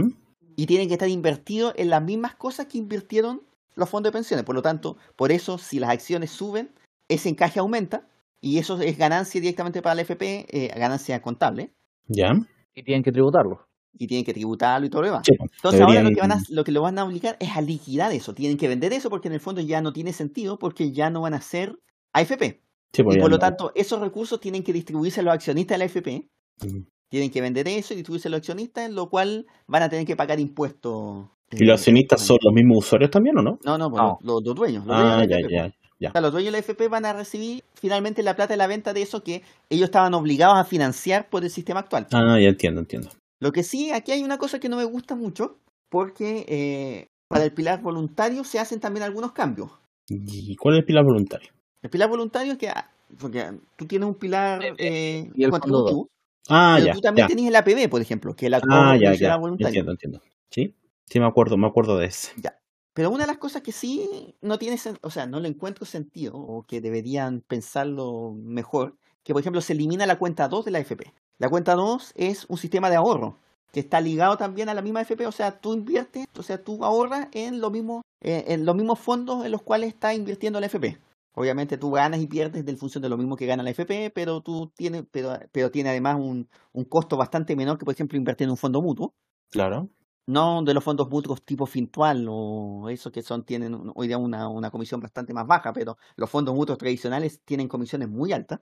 Entonces, eh, la eliminan como tal. Yo diría que podrían permitir que simplemente los inversores privados mantengan ese tipo para que también la gente, si quiere ahorrar, pueda ahorrar en, un- en los mismos fondos en los cuales están invirtiendo las pensiones. Tiene un sistema de ahorro, ¿no? No, no le afecta a la pensión propiamente tal. Sí, lo que sí se elimina es el depósito convenido, E- Es eso. el depósito convenido es que para la gente que tiene AP APB, Ah, que una cosa es el APB y otra la cuenta 2, el APB es donde tú ahorras adicionalmente a lo que tú cotizas. Sí. Y tú puedes voluntariamente aportar más para que al final de cuando te jubiles, esa plata se te acumula también a lo que tú acumulaste en tu capitalización individual. Y tiene ciertos beneficios tributarios, entre otras cosas, para incentivar a ahorrar para la pensión. Pero el depósito convenido era simplemente yo llegaba a un acuerdo con mi empleador, yo le decía, ¿sabes qué, empleador? Todos los meses deposíteme adicionalmente a lo que me deposita la FP 100 lucas, o 20 lucas, o 30 lucas. Y el empleador te deposita extra todos esos meses, como parte también del proceso de, de liquidación mensual del sueldo. Eso se elimina en, nuestra, en esta nueva reforma. Y también habrán a- aportes provisionales voluntarios colectivos, que son para, en para la empresa en general, eh, donde se le da más incentivo a los empleadores para eh, incentivar a la gente de que se, se, eh, que trabaja dentro, para que los empleadores, para que incentivarlos de que la empresa se acoja a alguno de estos convenios y la gente y todos participan a menos que digan que no quieren participar. Entonces, por lo menos la reforma se ve bastante, bastante equilibrada en este punto. Obviamente, políticamente no sabemos si va a ser tan factible o van a haber cambios en el camino. ¿Qué va a haber cambio? La, por ejemplo, eh, los economistas de extrema derecha, Schmidt-Hebel ya salió a llorar. Sí, o sea, por ejemplo, hay cosas que sí, por ejemplo, yo, yo veo decirte que sí son como eh, importantes que, que, que deberían y que tienen que, ser- que, que ver con lo mismo. Primero, hacer que el seguro de cesantía cubra eh, las cotizaciones del- de, al menos algunos meses en los cuales hay cesantía, para que la laguna de, de la cesantía no sea tan grande en, en algunos momentos. Ya. También eh, que hacer que eh, las madres que tengan hijos se les cubran por eh, se les cubran eh, cotizaciones por un periodo.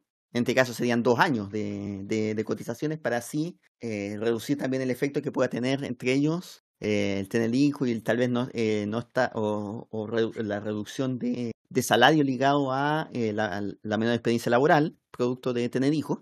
También lo mismo para las personas que estén inactivos por, para cuidar a una persona, a un familiar, con una persona con un grado de dependencia. Lo mismo. Porque obviamente esas son lagunas que son que, afectan al final el tema de las pensiones. Y por ahí sí eh, vas a tener también un beneficio importante para mucha gente que, que se le genera lagunas por razones fuera de su, de su alcance. Entonces, eh, esta reforma que con un nuevo sistema, la discusión es también si, si se generan o no economía de escala. Ahí va a haber una harta discusión, una discusión bastante amplia de si hay menores costos o no, una discusión importante de, de, de, de si, se, de si se administra o no los fondos de pensiones, etcétera. Va a ser una, una, una discusión amplia y obviamente va a demorar bastante tiempo. Pero igual la sensación eh, de la gente, yo creo que va a ser más favorable que desfavorable. Eso, que eso va a depender, depende cómo se, se, se maneje la, la discusión pública. Es que eso iba a decir, porque justamente esta discusión parece que la va a llevar en gran parte también eh, Marcel, que, que va a llevar obviamente la reforma tributaria, es lo que más le importa, pero parece que también va a estar metido en esto. Sí, pero más que, más que eso, eh, de cara a la, al- a la discusión pública, va a tener que ver el tema de, particularmente la discusión va a ser sobre el 6%. El, el 6% extra, de, de que si va a ser una cuenta nacional, de que por qué no capitalización individual, etcétera. Y ahí es donde va a ser un, un problema, porque obviamente lo que hemos visto en todo el rato, la, y lo mismo que decía, por ejemplo, la academia en la última, en la última encuesta, es una cuestión muy, podríamos decir, muy tal vez contradictoria. Eh, tengo una opinión sobre, sobre la encuesta Cadem, pero no la puedo hacer en vivo por X motivos. Ah, sí, pero se lo, conté a, se lo comenté a Douglas, así que igual tampoco es una, un secreto a voces. Así que después lo comento. Después lo te va a echar, Fondi. No me van a echar. Voy a tomar vacaciones a todo esto. No, pero. No, pero, que, pero tiene que ver con que, la, con que es No, muy contradictoria. Que en parte va por eso mismo, de, lo, de la opinión también. Es que tiene que ver con que la gente tiene una opinión muy contradictoria. No es como, oye, Sí. O sea, eh, no sé si te acuerdas la que te mostré yo de Pulso Ciudadano. No, fue la de Pulso Ciudadano, ¿fue? sí, de que la gente estaba en contra, de que, o sea, estaba a favor de que existiera una organización comi- eh, llamada estatal que también estuviera dentro del mercado de la FP, digo mercado porque no se me ocurre otra palabra, y eh, había una aprobación más o menos de un 50 por 50 y tanto por ciento, pero el 70 y no sé cuánto estaba en contra de que el Estado se encar- de meter con las plata, se encargaba de las plata, digo.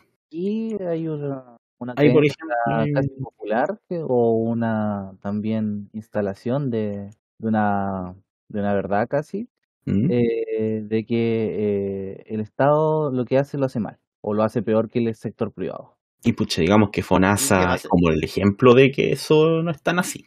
Pero es que, eh, a ver, puede, puede ser o no ser así, pero también si es que es así, hay motivos por los cuales es así. Sí, pues, o sea, Mm, yo, yo una, puedo- entiendo algunos que la, desconfían. la precarización precisamente de, de, de lo que es estatal, de los servicios estatales. tipo, Ha habido una política de, de precarización de, de eso que ha terminado también en la creencia de que, ah, si es, si es del Estado es malo. claro.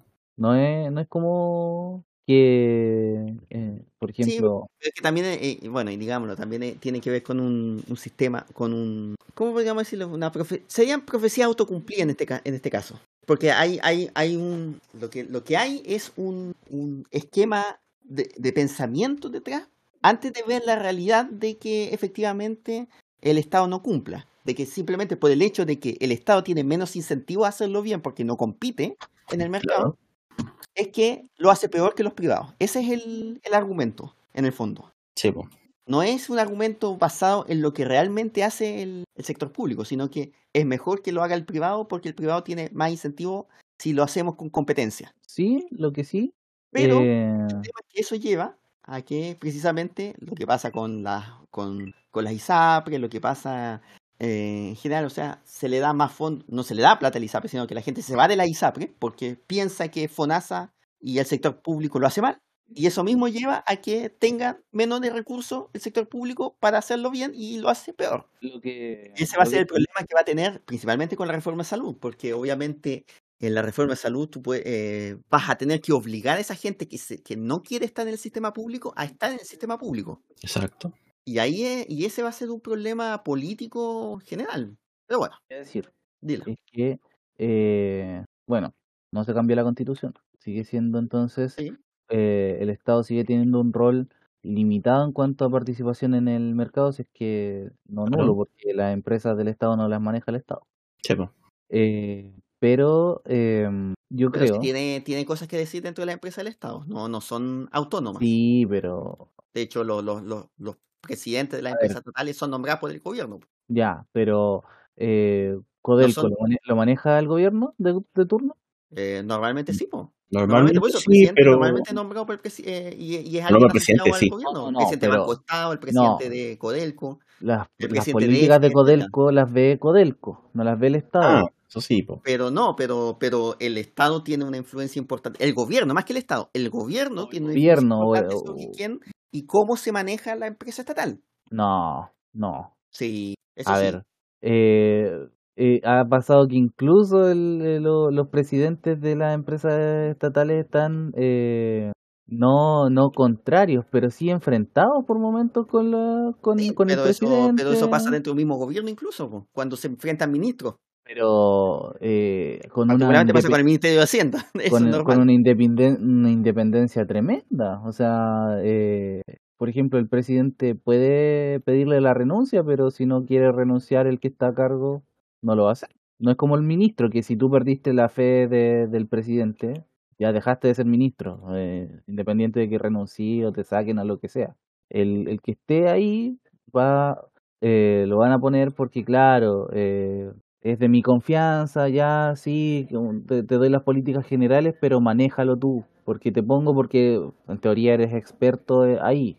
También se puede dar amiguismo, obviamente, pero eh, no, no es lo normal. No, pero lo, lo- o sea, pero sí es normal que eh, esté nombrado, no, no, no por amiguismo, no lo digo por amiguismo, sino que esté nombrado para llevar las políticas que quiere el gobierno sobre la empresa estatal. A eso me refiero. Pues está- algunas puede ser, pero la mayoría no. Porque yo tengo, por ejemplo, yo, yo conozco el caso más claro es Codelco. Yo sé, y eso te lo puedo decir de primera mano, Mm, que cuando nombraron a Oscar Landerreche, presidente de Codelco, se dedicó a llevar un proceso bastante fuerte dentro de la misma empresa para, entre comillas, limpiarla de, de piñeristas al, o, de- o sacarla, ligarla más al gobierno de Bachelet, porque él fue nombrado en el, en el segundo gobierno de Bachelet como ministro de, o sea, presidente del directorio de Codelco. Y eso, y eso pasó, por eso, por eso el caso F también es paradigmático, donde la democracia cristiana eh, estaba enquistada en F en, eso, en los peores años de, de la empresa. Para que decir también lo mismo con ENAP. O Claro. sea, no es que no haya, que sean completamente independientes y autónomas, no lo son. Obviamente hay una separación y no es más, es más difícil para el gobierno intervenir en ella, sí, pero no es una cuestión eh, lejana, ligada así completamente del... O sea, yo, yo te diría que eh, en la propuesta de, nombrar a alguien a, que esté a cargo de, tal empresa, eh, sí, pero en, en el contexto que real que después se enfrenta, no, y es como, y vételas por las tuyas, no contís con el gobierno, por cualquier cosa, no contís con el gobierno. Yo te pongo ahí, ojalá hagáis las cosas así, pero después como salga ya no es mi problema. Esa, eso es la empresa del Estado hoy en día. Y si lo lográis, si no lo lográis, bueno, ahí vemos. Pero eh, yo te doy unas directrices, ojalá las cumpláis, si no, bueno, wea tuya. Yo no te financio, tú te financiáis solo. Eh, tenía un sueldo asegurado, sí, eso sí. Pero, no sé, pues. El gobierno no tiene nada que ver con F, el gobierno no tiene nada que ver con correos, el gobierno no tiene nada que ver con... ahí, yo ahí discrepo completamente. porque En todos los gobiernos tiene que ver con precisamente el de, la, de las empresas estatales que maneja. Lamentablemente funcionamiento administrativo puede ser. El funcionamiento administrativo No, en el puede ser. funcionamiento es eh, no hay una gran separación. O sea, eh, la empresa apunta hacia donde eh, quieren que, que vaya. En el día a día de la empresa, en el día a día de la empresa son una empresa más. No, el manejo no- directo, sí, ahí obviamente es independiente, porque a nadie le interesa si tiene qué pasa con A y B, C, pero sí en el aspecto estratégico. ¿Qué cosas yo quiero que haga la empresa estatal? ¿Hacia dónde quiero que apunte? ¿Hacia dónde está? Eso el gobierno tiene un control directo. no tiene y no le interesa tenerlo. Si, eh, si por ejemplo fuera así, eh, competirían de lleno en el mercado, pero una Es que, empresa obviamente, estatal- el tema es que la- hay eh, empresas estatales que no tienen que no tienen competencia en el mercado. po. ¿Cuáles- ¿Cuántas empresas estatales tienen leal- realmente competencia en el mercado? a ver, Correos podría tenerla, Banco Estado. Banco eh, Correos tiene eh, y ha hecho bastantes movimientos para competir dentro de un mercado que, que está poco usado, que es el tema de el, el- el mercado del transporte de paquetes, que lo está haciendo. ¿Confiaría ahí en Correos de Chile para enviar algo? O- ojo que hoy día hoy día Correo, Correo ha mejorado mucho, hay que decirlo. Por ejemplo, el tema particularmente la alianza que tiene con AliExpress. Y ahora con Mercado Libre. Oh, ahora con cómo, Mercado Libre cómo- cómo odio esa alianza, cómo odio esa alianza, la verdad. Y debo decirte, así como ejemplo, compré una cosa el 1 de noviembre y llegó anteayer. A los chinos, no a Correos de Chile. No, pero llegó a, Chi- a Chile y Correo de Chile no se le perdió, hizo el seguimiento completo y llegó. Milagro. Funciona. No se han mejorado, tenido problemas con Correo de Chile, de hecho.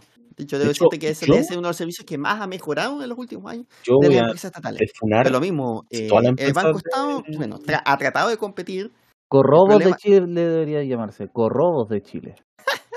El problema con eh, el de Banco. Estado, bueno, ahí, ahí hay harto que, que, que, que también discutir sobre qué pasa con, con, con el Banco Estado, que también ha tratado de competir en aspe- aspecto. No puede competir además, hoy en día. Que además, a- ojo, que tam- ahí vol- volvemos al punto atrás, también está eh, atrapado por varias decisiones gubernamentales. Por ejemplo, el caso de la cuenta RUT. La cuenta RUT no fue una decisión propia del Banco Estado. No. De hecho, tiene que cargar con un costo importante por eso. Sí, po. Porque es parte de la, fue parte de la política del gobierno para incrementar la eh, fina- eh, no sé cómo decirlo, pero el acceso al mercado financiero de la gente que no tenía acceso al mercado financiero. Más que con. Entonces al final termina siendo un beneficio. Por eso también es más caro, porque al final, el- si no fuese por eso, el costo sería insostenible para el banco. Así es.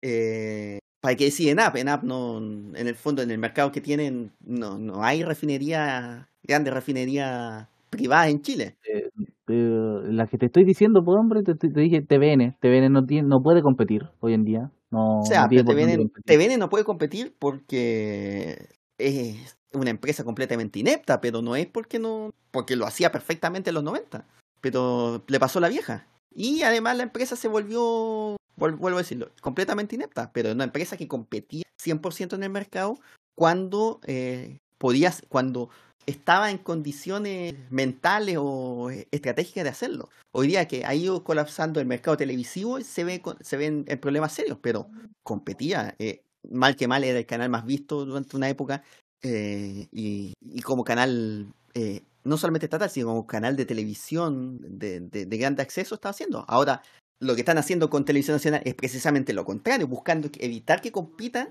y buscando, y el gobierno lo que está buscando es que se dedique a hacer un servicio público en vez de competir en el mercado. Y ese, y ese tipo de decisiones son las que han llevado también a eso. Entonces, bueno, pero ya. Vamos mejor a hablar de...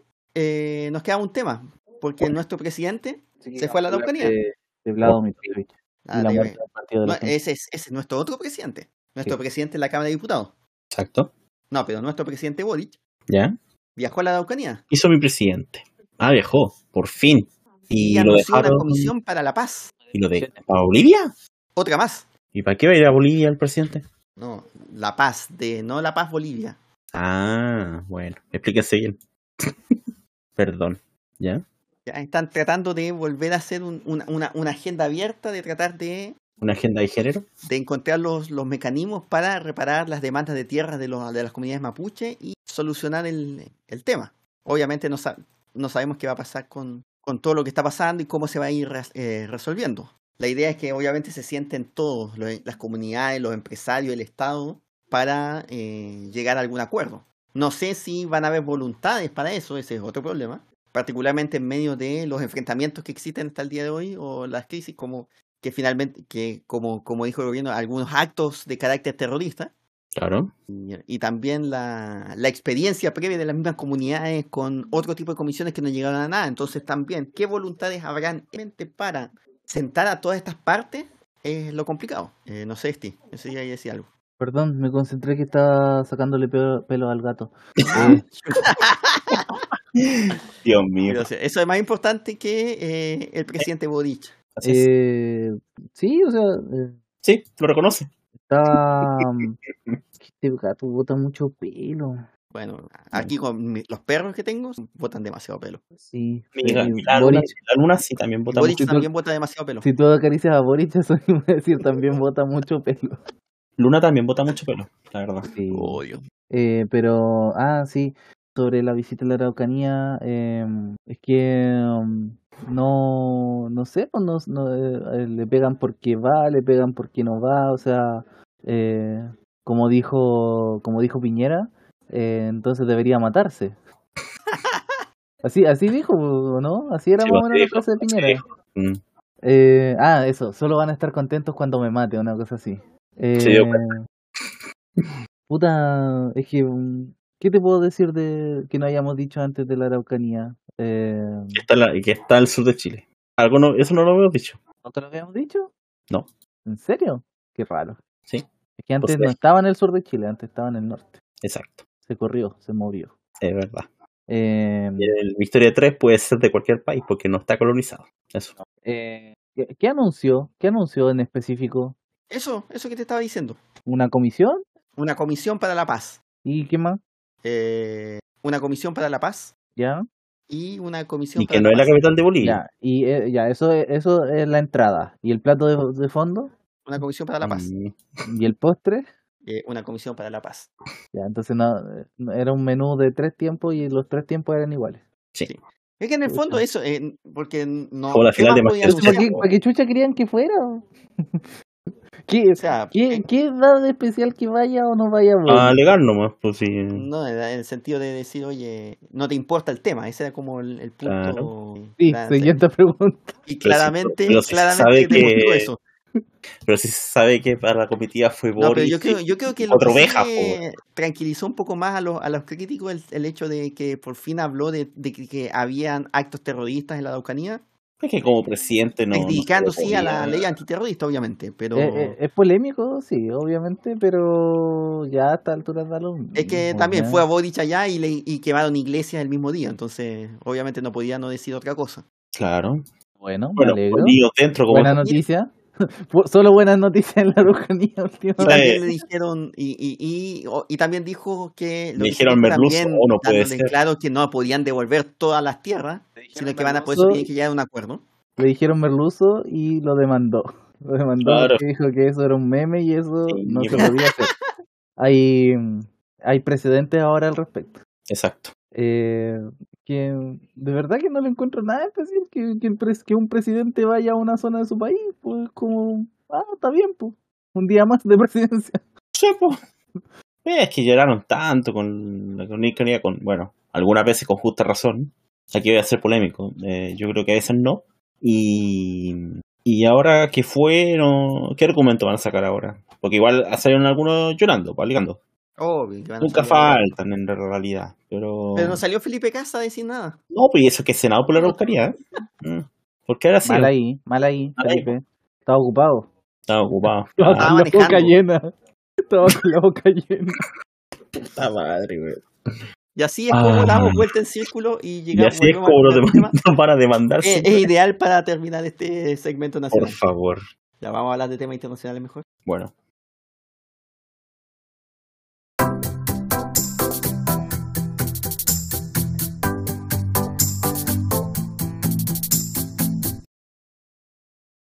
En el mundo hay gente astuta. No me acuerdo el resto de la frase. ¿Cuántas veces hay hecho esa presentación? Actualízate. No, no he hecho eso porque esa es una canción de Sí lo he dicho, sí lo he dicho. En el, gen- en el mundo hay gente bruta y astuta. No, es la primera sí, vez que lo digo. dicho, sí Es lo he la primera vez que lo digo.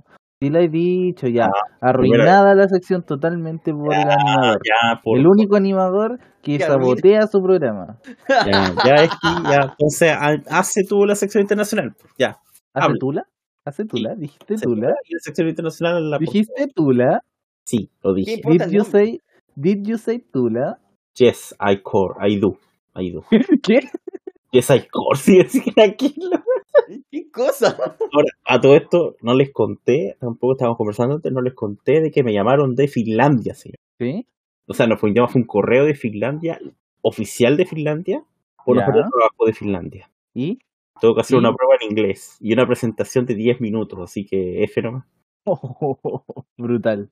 En inglés, señores, en Yo inglés. pensé que en finlandés. Bueno, mal en inglés, imagínate finlandés. Yo creo que me iría mejor en finlandés que en inglés, pero bueno. No sé qué pasa. Y bueno, Bueno. Fundé, fundé el comunismo en Alemania, por lo que sea. Ah, fuiste tú. Sí fui yo. Tú eres el culpable. Yo soy el culpable. Pero el mundo pasa muchas cosas, eso lo digo siempre. Gracias, Esti. Así que, Esti, por favor, ¿qué pasó en el mundo? Eh, ¿Qué no pasó en el mundo? ¿Qué no pasó en el mundo? Pues? A ver, un panda enfermo hizo que eh, Taiwán y China se hi- hicieran panas. Se dieron la mano y dijeron pana, pana. Épico momento hemos vivido. En tu cara ONU, En tu cara, ONU. Aportes de la ONU a la paz mundial, cero. cero. Aportes Aportes de un panda enfermo, uno. Uno. Ganador, el panda. y no hay discusión. Eh, ¿Qué pasó en Ucrania? Ucrania. Ya, Partamos con Ucrania porque eh, otra vez otro, otro retroceso ruso finalmente. Ya van Eh, como en como en Moscú ya. Sí, no, no, no tanto, pero sí. Pero, pero dale, dale un año abandonar más. la- una de las localidades, la única capital provin- eh, de, de una provincia que, que habían supuestamente conquistado fuera, que era. Kherson, Gerson ya.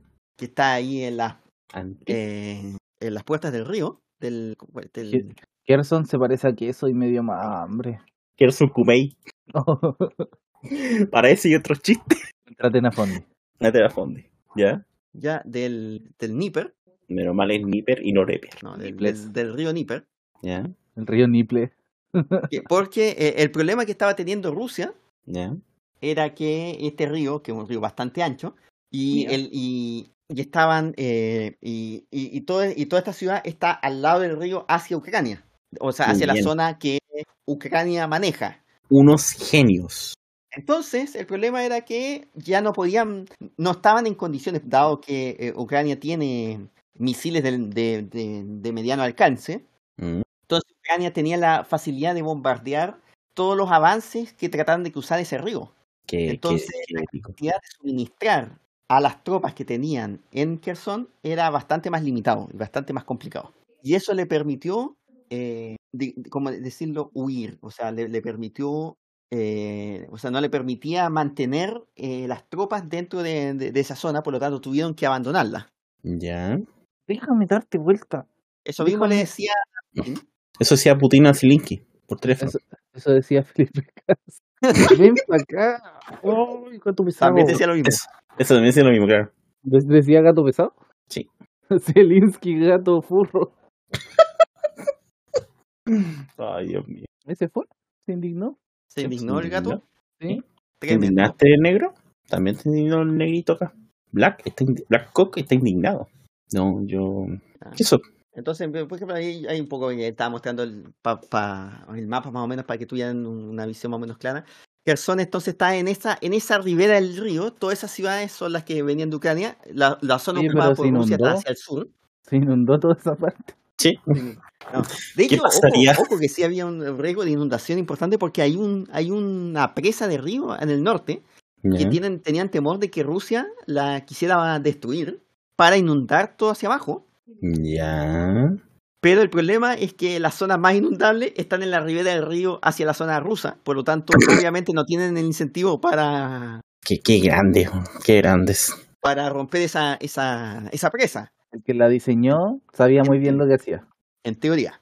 En Tema teoría. obviamente que ahora, cuando, si es que Ucrania finalmente consolida esos espacios, va, va a avanzar una buena cantidad de metros hacia adelante, va, va una buena cantidad de kilómetros hacia, esa, hacia ese límite, van a poder atacar con estos misiles de mediano alcance eh, más espacio del- del- de las maniobras rusas hacia la cercanía de Crimea, porque ese, este- esta zona está al norte de Crimea. Ah, muy bien. Así fue como, como Ucrania pasó a recuperar Crimea así de Chile, Pero ¿y Cre- y Crimea es ruso ahora, po? Por ahora es ruso, sí. por ahora. Según porque- pero nadie más. si vuelven a Crimea debería quedar la media cagada, po. Eso es lo que no sabemos, por eso todavía no sabemos hacia eh, cuál va a ser el camino siguiente de, de- de esta guerra, que va a seguir continuando, donde están estos primeros, estos principales avances.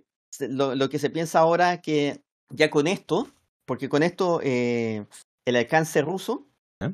o sea, el alcance ucraniano para los, los ataques, Crimea está llegando ya muy al límite. De hecho, se están viendo que los rusos están construyendo trincheras en la entrada de Crimea, en la, en la entrada de la península pensando en que tal vez inclusive podrían llegar hasta ese punto. Ahora la batalla, lo más probable es que se va a volver hacia la, o sea, se, se va a volver a enfocar los esfuerzos en la zona norte, Ya. en la zona de Severodonetsk, que hay, y la ciudad de Svatove, donde se, hay, hay probablemente hay también una, una supuesta debilidad rusa eh, que no se, ha, no se ha aprovechado en este momento, porque obviamente los esfuerzos estaban ligados más a lo que estaba pasando en Kherson. También los rusos han dicho hace rato que creen que Ucrania va a lanzar otra contraofensiva contra la ciudad de Melitopol. Ya. Y, o digo, más, que, más que contra Melitopol, digo contra Mariupol. Yo, por Aquí sigue está. siendo parte, está ahora parte de Rusia, hasta ahora. Sí, porque sigue, es- Mariupol está en la zona conquistada por, Rusia está, por Rusia. ah, ya, que tiene ya controlado No, entre comillas. Considera que Rusia tiene conquistado toda la, zo- la zona costera de Ucrania hasta el Dnieper, Ah, ya. o el Dnipro, como bien llamarlo. Dnipro. ¿Mm?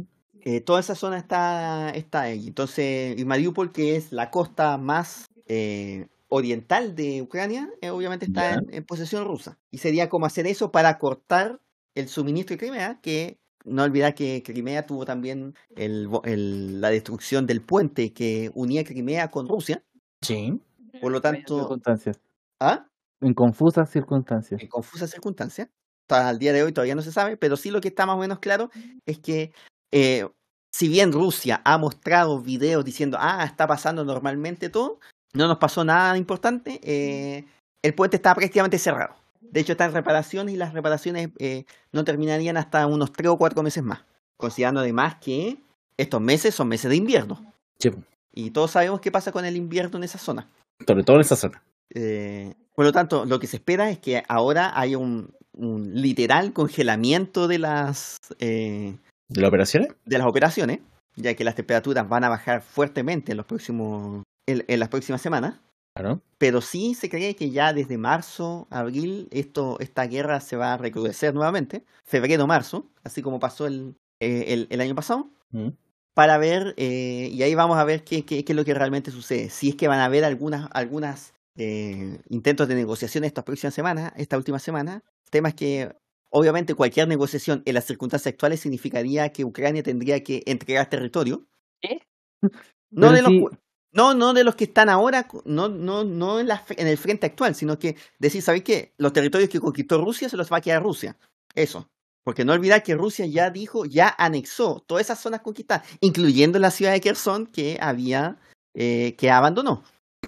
Pero esa está, es mejor parte del territorio anexado por Rusia en las últimas semanas. Técnicamente Ucrania ya está invadiendo Rusia. Técnicamente está invadiendo Rusia según el punto de vista ruso. Sí. Entonces, el problema de cualquier negociación sería implicar que reconocer que Rusia anexó esos eh, anexó territorios ucranianos. Y eso, y eso, en las circunstancias actuales en que la guerra eh, está yéndole bien a Ucrania, por decirlo de una manera, que si le está yendo bien a Ucrania no van a querer negociar. po. no van a querer negociar. Tiene sentido. No el problema es que Rusia dirá, ya, el invierno es, es nuestro aliado, pero el problema es que estáis contra un enemigo que también conoce el invierno. Exacto. Y que lo que sí no me extrañaría es que Rusia piense que el invierno les va a servir para, re- para rearmarse y todo. Y, y Y que existe la gran Ucrania posibilidad. decida hacer ofensiva en el invierno. Por eso, por eso. Porque además hay una diferencia muy importante en la preparación, eh, no, no, no el entrenamiento, sino que en la preparación material del ejército ucraniano con la preparación que tiene el ejército ruso. Claro. En circunstancias que, por ejemplo, esta gran movilización que tuvimos hasta hace una semana y que, y que claramente fracasó en muchos sentidos, la tuvieron Claro. que terminar. De ¿Los hecho, se terminó hace un par de semanas esa movilización Ah, sí, po. porque en el fondo lo- los reclutas que llevaron, o primero le generó un problema interno enorme, ya que se estaban llevando gente forzadamente a, a pelear esa guerra, encima. Claro. y la gente que se llevaron a pelear esa guerra no está, no era la- los soldados de las mejores condiciones. Sí, po. eh, Drogadictos homosexuales. sí. Y esos son mis amigos. Sobre los soldados no sé. Eh, por lo tanto, también como capacidad de batalla no fue mucho el aporte hasta ahora. Obviamente el temor todavía sigue siendo eh, una posible invasión desde Bielorrusia, Bielorrusia, una nueva invasión desde Bielorrusia. bueno, nueva invasión, ¿ya? De hecho, eh, de- eh, están, Ucrania lo que está haciendo es creando fortificaciones en esa frontera en estos momentos, Mm. pensando en una potencial invasión. Y también para reducir las necesidades de ejército en, en todo momento ante una invasión como esa.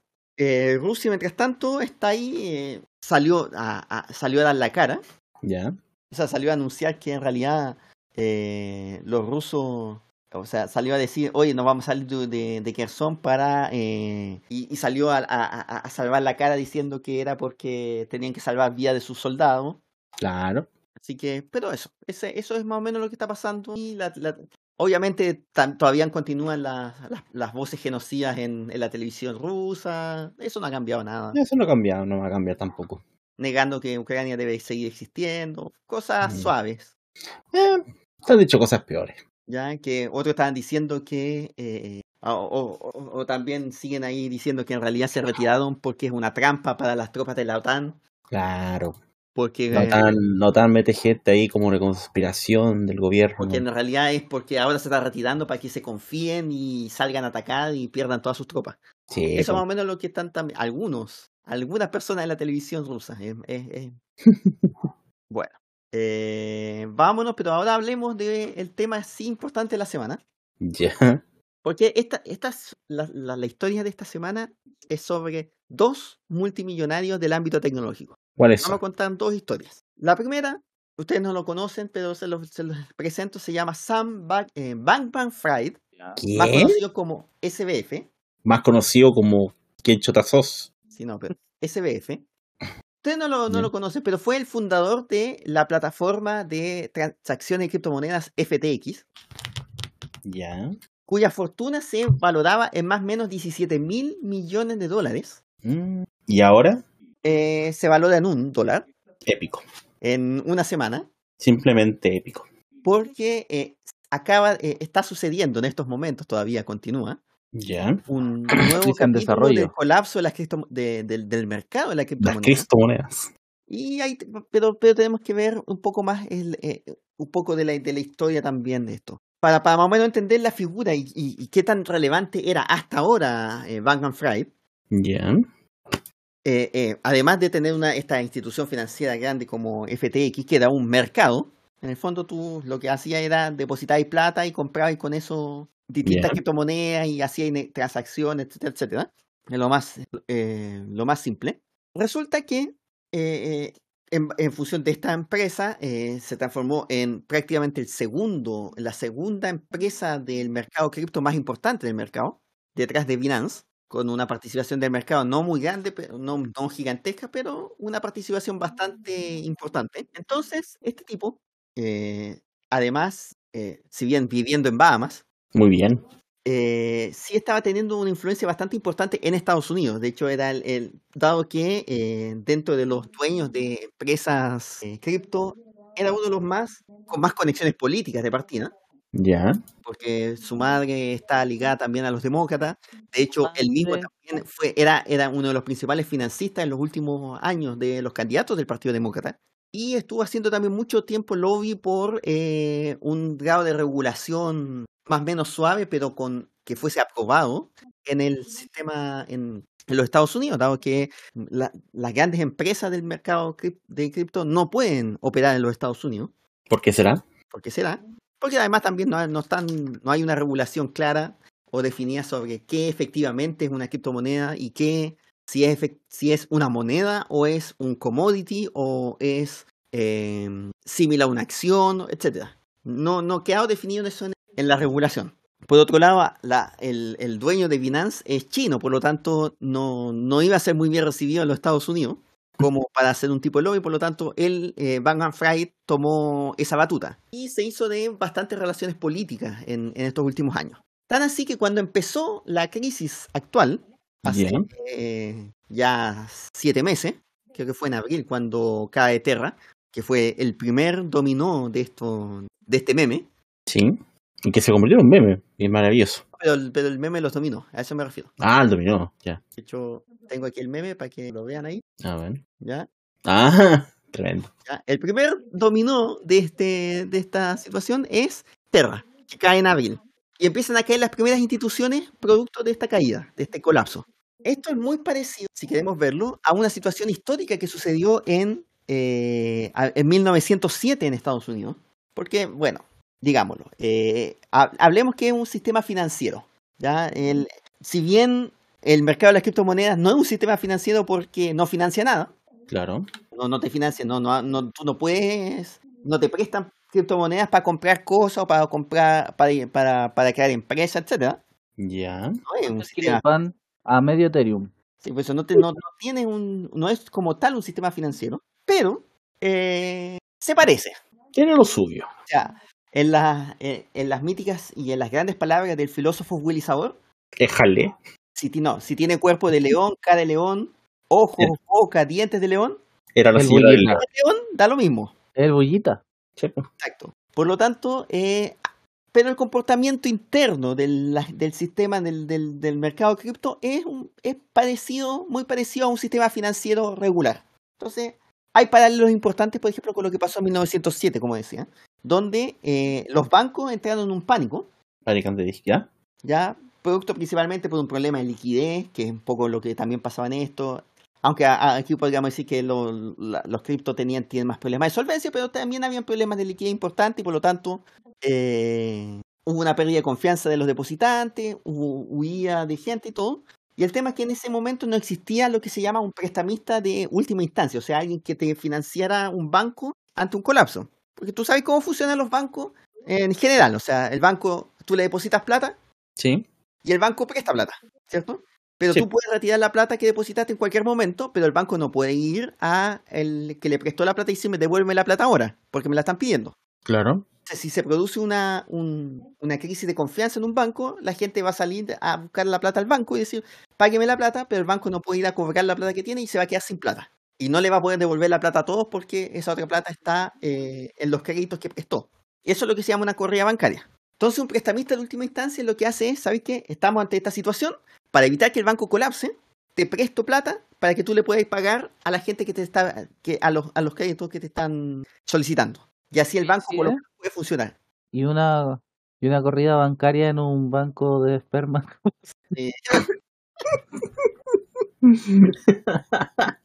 Perdón, Yo tenía que, tenía Yo que decirlo. yo yo Eh. que salí ese chiste en algún momento. Ya. Pero la, el- la de 1907, que fue una crisis bastante importante, que felizmente no, no, no llegó a, nosotros. económica tal, sino que fue una crisis financiera solamente. Solamente. Principalmente debido a la intervención de uno de los grandes banqueros de esa época, que era JP Morgan. Oh, no. ¿ya? Gracias a JP Morgan, junto con, con otros bancos eh, y otros bancos que eran bastante más saludables, lo que hicieron fue, ¿sabes qué? Vamos a tratar de sostener estos bancos que están colapsando para que no eh, arrastren al resto. Y consiguieron darle liquidez con su propia plata, con la plata de otros banqueros para que metieran esa plata y aguantar que el sistema bancario no colapsara en Estados Unidos. Y eso llevó finalmente a que se creara la Reserva Federal, que al final actúa hasta el día de hoy como eh, este banco, este prestamista de última instancia en frente a una situación eh, financiera complicada de un banco. ¿Por qué menciono esto? Porque precisamente Bankman Fried trató de actuar como JP Morgan Oh, no. Dentro de las empresas que, que colapsaron, que le estaba mostrando hasta, por ejemplo, Voyager, Spoiler, sale mal. Sí. Y en ese caso, eh, Fried anunció o dijo, ¿saben qué? No, yo voy a comprar, voy a financiar, voy a rescatar a, a esta empresa. Le, le entregó, a, por ejemplo, a BlockFi, que es otra de las empresas que colapsó a la parte de Celsius. La salvó. Él salvó a esa empresa diciéndole, ¿saben qué? Le, vamos, le, le estableció una línea de crédito a BlockFi. El problema es que Fried no era JP Morgan. Y resulta que él estaba teniendo los mismos problemas económicos que el resto de las compañías. Y todo parece indicar Ay, Dios mío. eso para tratar de evitar el contagio, que el contagio le llegara a él directamente. El problema, El problema es. el problema es que FTX y Bankman Fried tiene dos empresas. FTX, que es la, este mercado, pero tiene otra que se llama Alameda Research, que es una empresa de inversión en criptomonedas. Y lo que hizo, que no es legal, es que hizo que FTX le prestara la plata que le habían presentado sus, entregado sus clientes, se la prestó directamente a Alameda Research para invertir Ya. circunstancias, dadas las circunstancias del mercado, no le fue bien.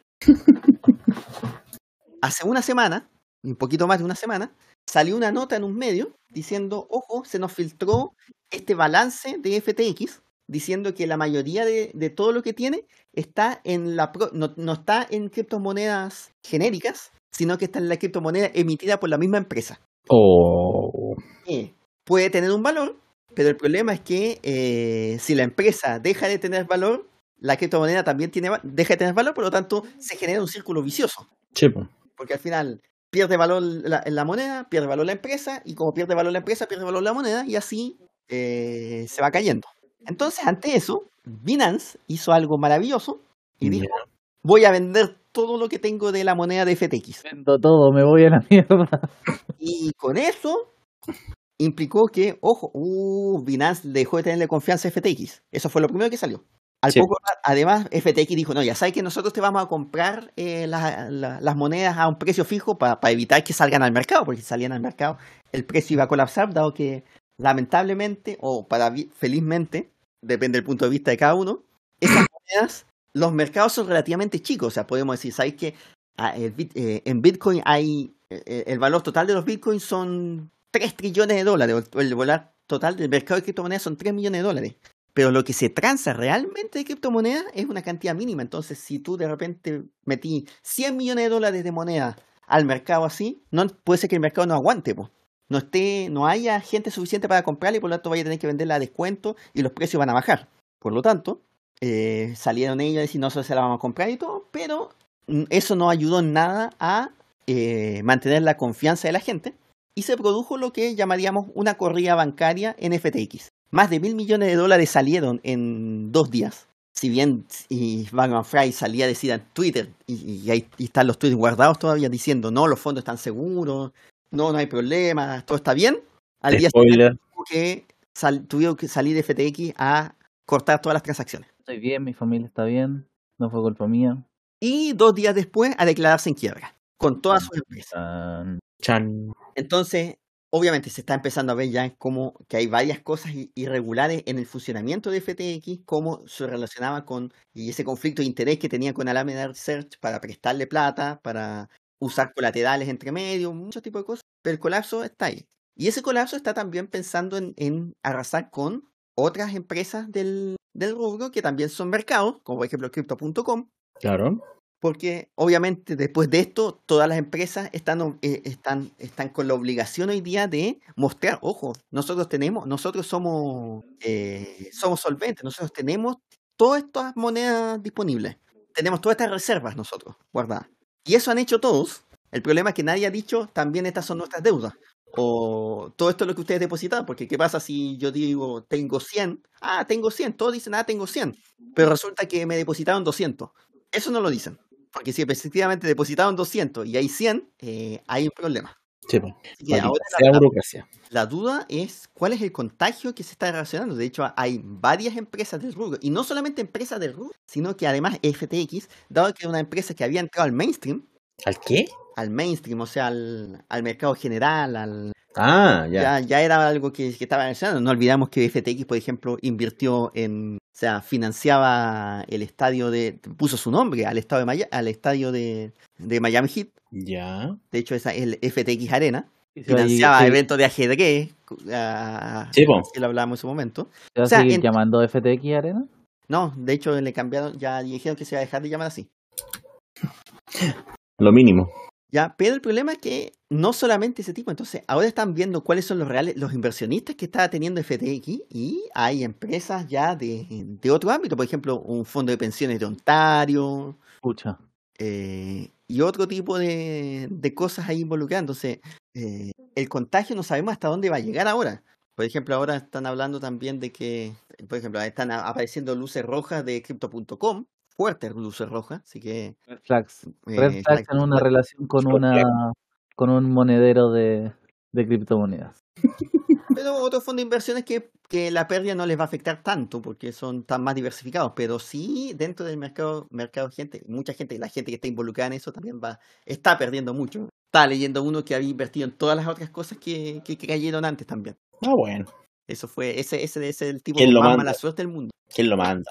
Están Sí. llamando de, de la AFP para que administre los fondos de pensión. Pero si hubo un fondo de pensiones que quebró también por invertir en criptomonedas, no, hoy día Sí, noticias. no en Chile, infelizmente. Pero mal no fue en Chile.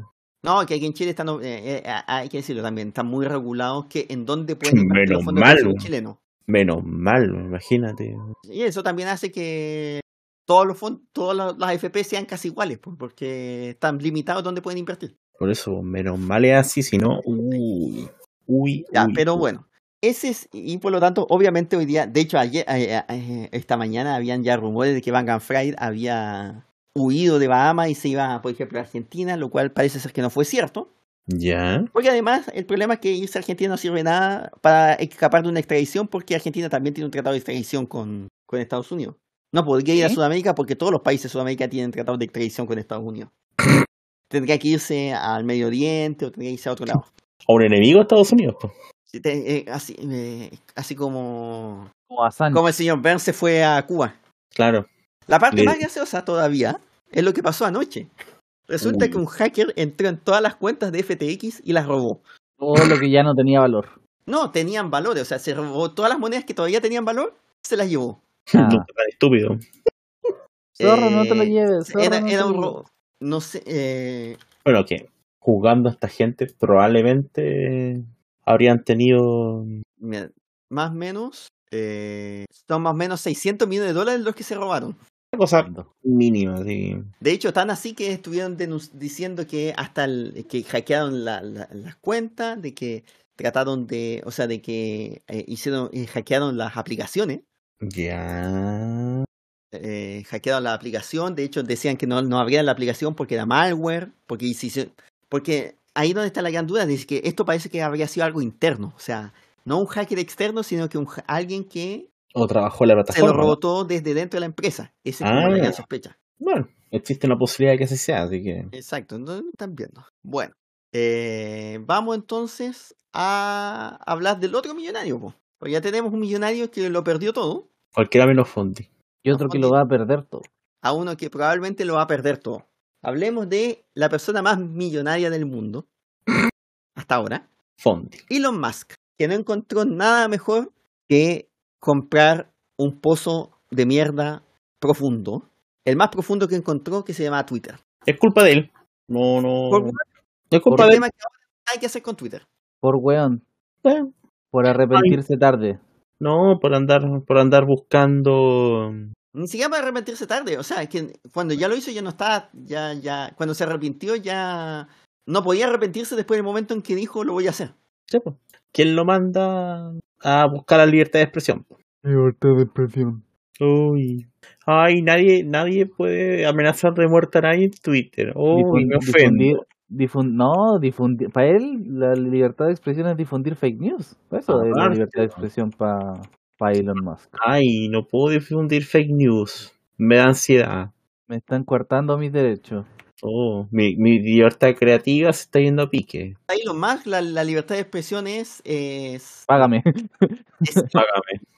Uy, ojalá, ojalá ser hijo de, de un dueño de mina diamante en Sudáfrica. Uy, uy, uy. Pues, el, el tema y que lo que es eh, Elon Musk era considerado como un absolutista de eh, Era la un libertad de expresión. visionario. Uy, un, un tipo con mucha plata y bla, bla, bla.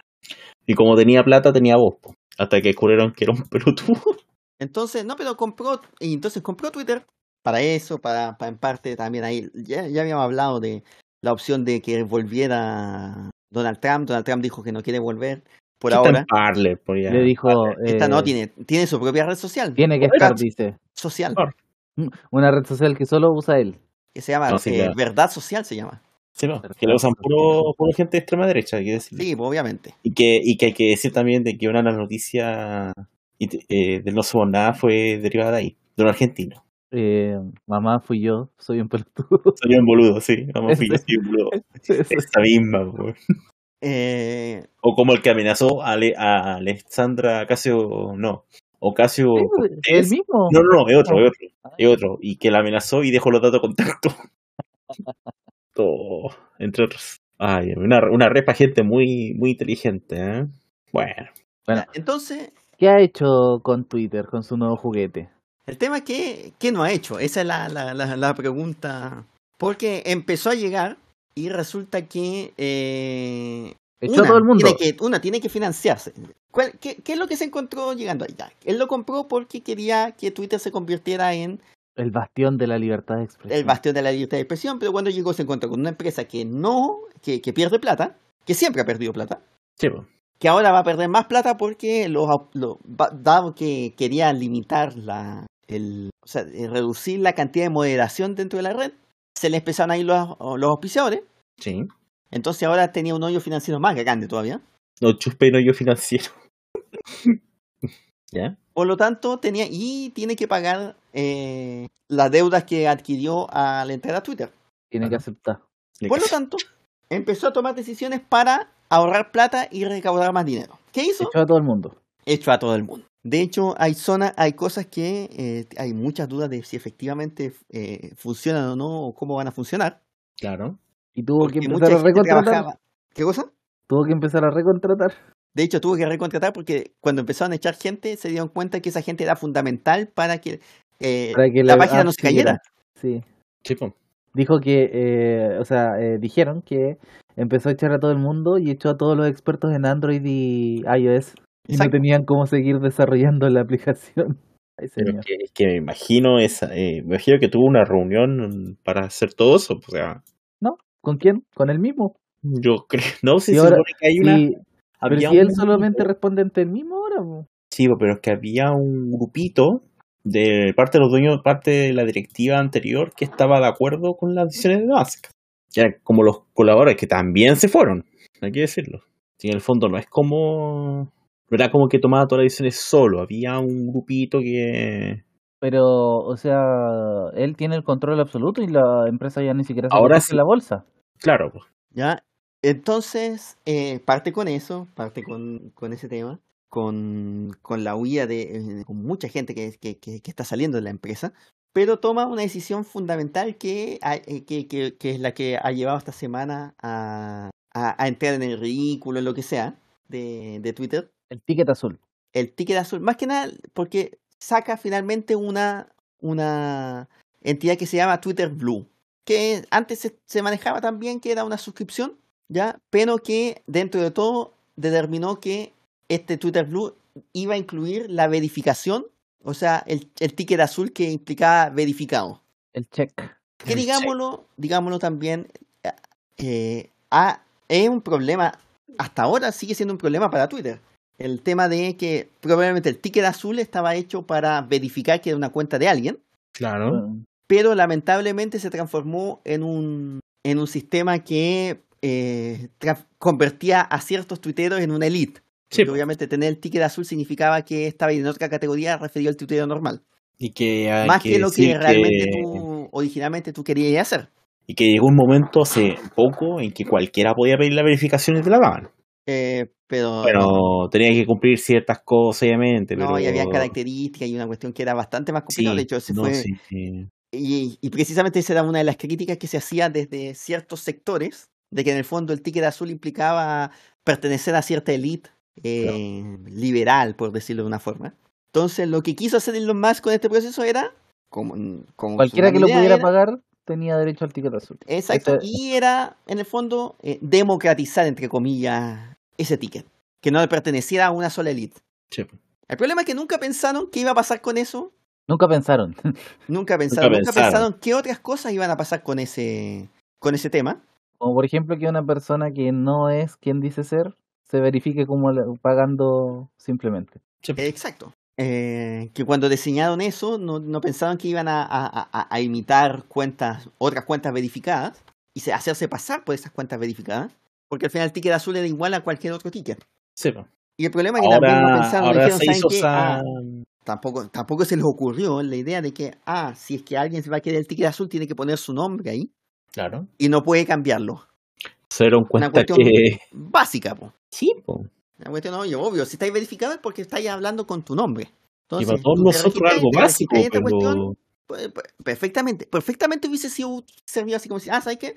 Va a estar con tu nombre y vamos, vamos a verificar que eres tú, vas a pagar, perfecto, vas a hacerlo, pero vas a estar con tu nombre. No puedes cambiar tu nombre. Si cambias el nombre, no eres verificable. Y, pero eso requeriría tener gente revisando eso. Exacto. Y esa es la parte que donde le colapsó el sistema.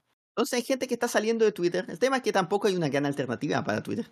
No, Mastodon, Mastodon. Están, por ejemplo, hablando de Mastodon, pero Mastodon tiene serios problemas también. No problemas sociales, sino que en realidad es un, es un Mastodon es como un Twitter, pero demasiado sesgado. eh, mira, Demasiado cerrado. no, ¿sabes qué? Es que más, ¿cómo decirlo? Mastodon Como Discord. es ¿no? el Linux El Linux de las redes sociales. Sí. Por lo tanto, usabilidad es bastante cero. Sí, po. Tienes que meterte muy bien metido. Si ya Twitter es difícil para, Para Claro. El usuario promedio. Y aparte que Mastodon usa servidores, o sea, tú te creas un servidor donde está tu gente. Y Son tú como te burbujas. como unas burbujas. Y eso es lo que a mí no me gusta de Mastodon. por eso, porque la gracia, la estallido social, por ejemplo, se usó harto. todo metido en la misma mierda. Claro, po. El tema es que, además, la parte de Mastodon que tiene es que, mira, tú te entras en este, en, un- tú, tú elegí un servidor para meterte, Sí.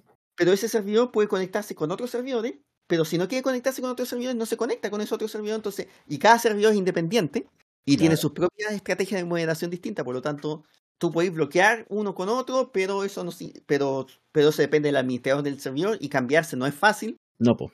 Porque tenés que registrarte. Si te quieres cambiar de servidor porque este servidor está, tiene bloqueado todo el punto, porque te justo casualmente te, te metiste en el servidor de Felipe Bianchi.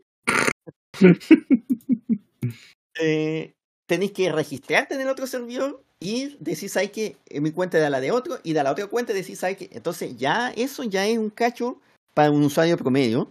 Sí, po. Eh, entender, si ya entender cómo funciona Twitter es difícil para un usuario promedio, imagínate cómo es, sería entender más todo. Pues a mí no me gusta, por lo explicado anteriormente y porque lo encuentro una red social más elitista incluso, así que... Incluso que, bueno, Parler es otro tema, pero... No, está claro, pero Parler y otros son, funcionan No, como una Parler, red social eh, normal, Claro, digámoslo. eso sí, eso tiene de ventajoso. Pero el tema es ¿Tú que, el ¿Tú tema es que no hay una red soci- social. ¿Red social normal o Mastodon? Eh, estoy de acuerdo. No, y, y más encima que es súper promocional en los progres, así que no, no. No, por eso es que en el fondo hace falta, o sea, no hay una red social donde estén todos aquí metidos. El problema es cómo hacer, por un lado, que puedan todos opinar, pero que no se puedan insultar directamente. Sí, El tema es que para muchos una opinión es un insulto, exacto. lamentablemente. El solo, entonces aquí donde ya, oye, si pudiésemos, si hubiese alguna forma de poder no leer, o cuando ya alguien ya dice tantas tonterías, no leerlo, ya perfecto, y que no quede metiendo. Pero el tema de que se está hay eh, abuso, de sea de que, de que hay bullying, a eso me refiero. En estas redes sociales existe. Y, y- y- y el camino que le queda de los Max no va para, con- para evitar eso. No ahí con eso tampoco. Pero bueno, vamos a ver qué pasa con, con esta red social. Sí. Están diciendo, vamos a ver si, cuánto tiempo se demora en colapsar también. Mm, Yo no me gustaría que colapsara, la verdad. Es que no sé si va a colapsar. ninguno- que también hay unos que se entraron en pánico completamente, así como esto. No, creo que La, sea la- la- la extrema derecha se metió, en- se, eh, volvió a Twitter y esto Eh. va a ser horrible y esto va a ser lo, lo último. Bueno, A veces, a veces son demasiado y eso coloridos. y eso yo siempre así, o sea, Lo Sí. chistoso es que en algún momento, no sé si siga siendo así, pero en algún momento eh, Elon Musk se describía como a sí mismo como una persona de izquierda. sí, po. Así es. Él, él, él cree, él- a ver, él, llamémoslo así, él es libertario. Entonces Sí. el problema es que el libertario se, se cree como una persona de izquierda en muchos sentidos y en otros es mucho más reaccionario. Entonces es como, oye, queremos la libertad absoluta, Libertad.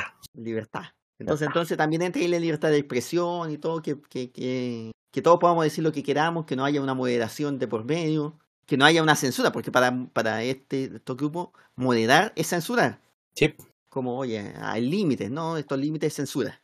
Y la pregunta ahí va después, Twitter, es ¿cómo, cómo entra Twitter dentro de este sistema de redes sociales? ¿Como una plaza pública eh, eh, general? Así donde todos tenemos la libertad para decir lo que queramos, lo que pensamos o no. El problema es que también, y lo que es, pasa, que cuando efectivamente la gente dice lo que realmente piensa, eh, se encuentra con que en realidad eh, nos encontramos en general con que la gente en realidad lo que piensa es una mierda. Sí. Eso para todos lados. Así que tenemos que mirar qué pasa, a ver Pero- cuánto tiempo dura.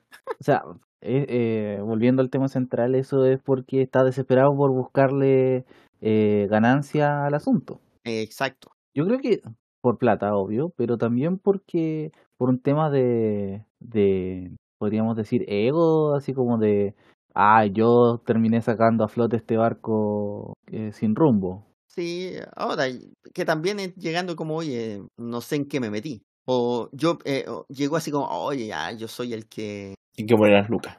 eh, no, yo soy el capo. El más capo. El nunca. Y, y en realidad no era así. po. Es que, a ver, Era el más capito. él, eh, Elon Musk es, eh, el, lo pintan como, como un genio y él no, no crea nada, no, él, él pon- pone la plata y invierte. Claro. Pero las personas que saben son las personas que están detrás, pues no es él. Y él se creyó el cuento, además. No, él es un meme, él es una persona meme totalmente. Así es. Eh, eh, es como que dicen, ay, el inventor de eh, los Tesla. No, no, inventó los Tesla. No, in- no inventó los autos eléctricos, no inventó los circuitos, nada. Eh, No. El inventor de eh, SpaceX. No, eh, esa es la de él, ¿cierto? Sí. Sí. Bueno.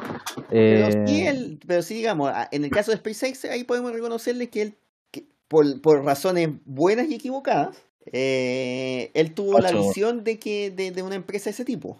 Sí, Facho, pero, facho él no, él no Pero está no hizo la- desarrollando las tecnologías. Exacto, es una cosa. Lo que, lo que le dicen más que nada es que es el visionario, o sea, que él tiene la visión de que se va... No, es que hay gente que literalmente lo, lo dice, no, es que él es como el Nikola Tesla de nuestro tiempo. No. La visión que tiene para Twitter es una mierda y no le está resultando. Exacto. Y literalmente, y, y él lo dijo, está tirando mierda en la pared a ver qué es lo que pega. O sea, va a probar todo lo, todo lo que pueda y, y va a ver qué resulta. Y así es como eh, funciona una red social. Y así es como MySpace volvió a la vida.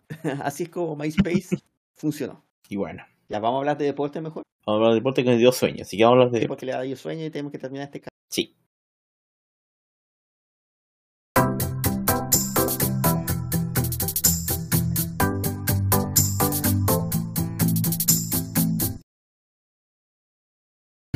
Mientras el universo conspira contra Alemania en el Victoria 3, se está jugando, perdón, están jugando muchos partidos de cricket a esta hora.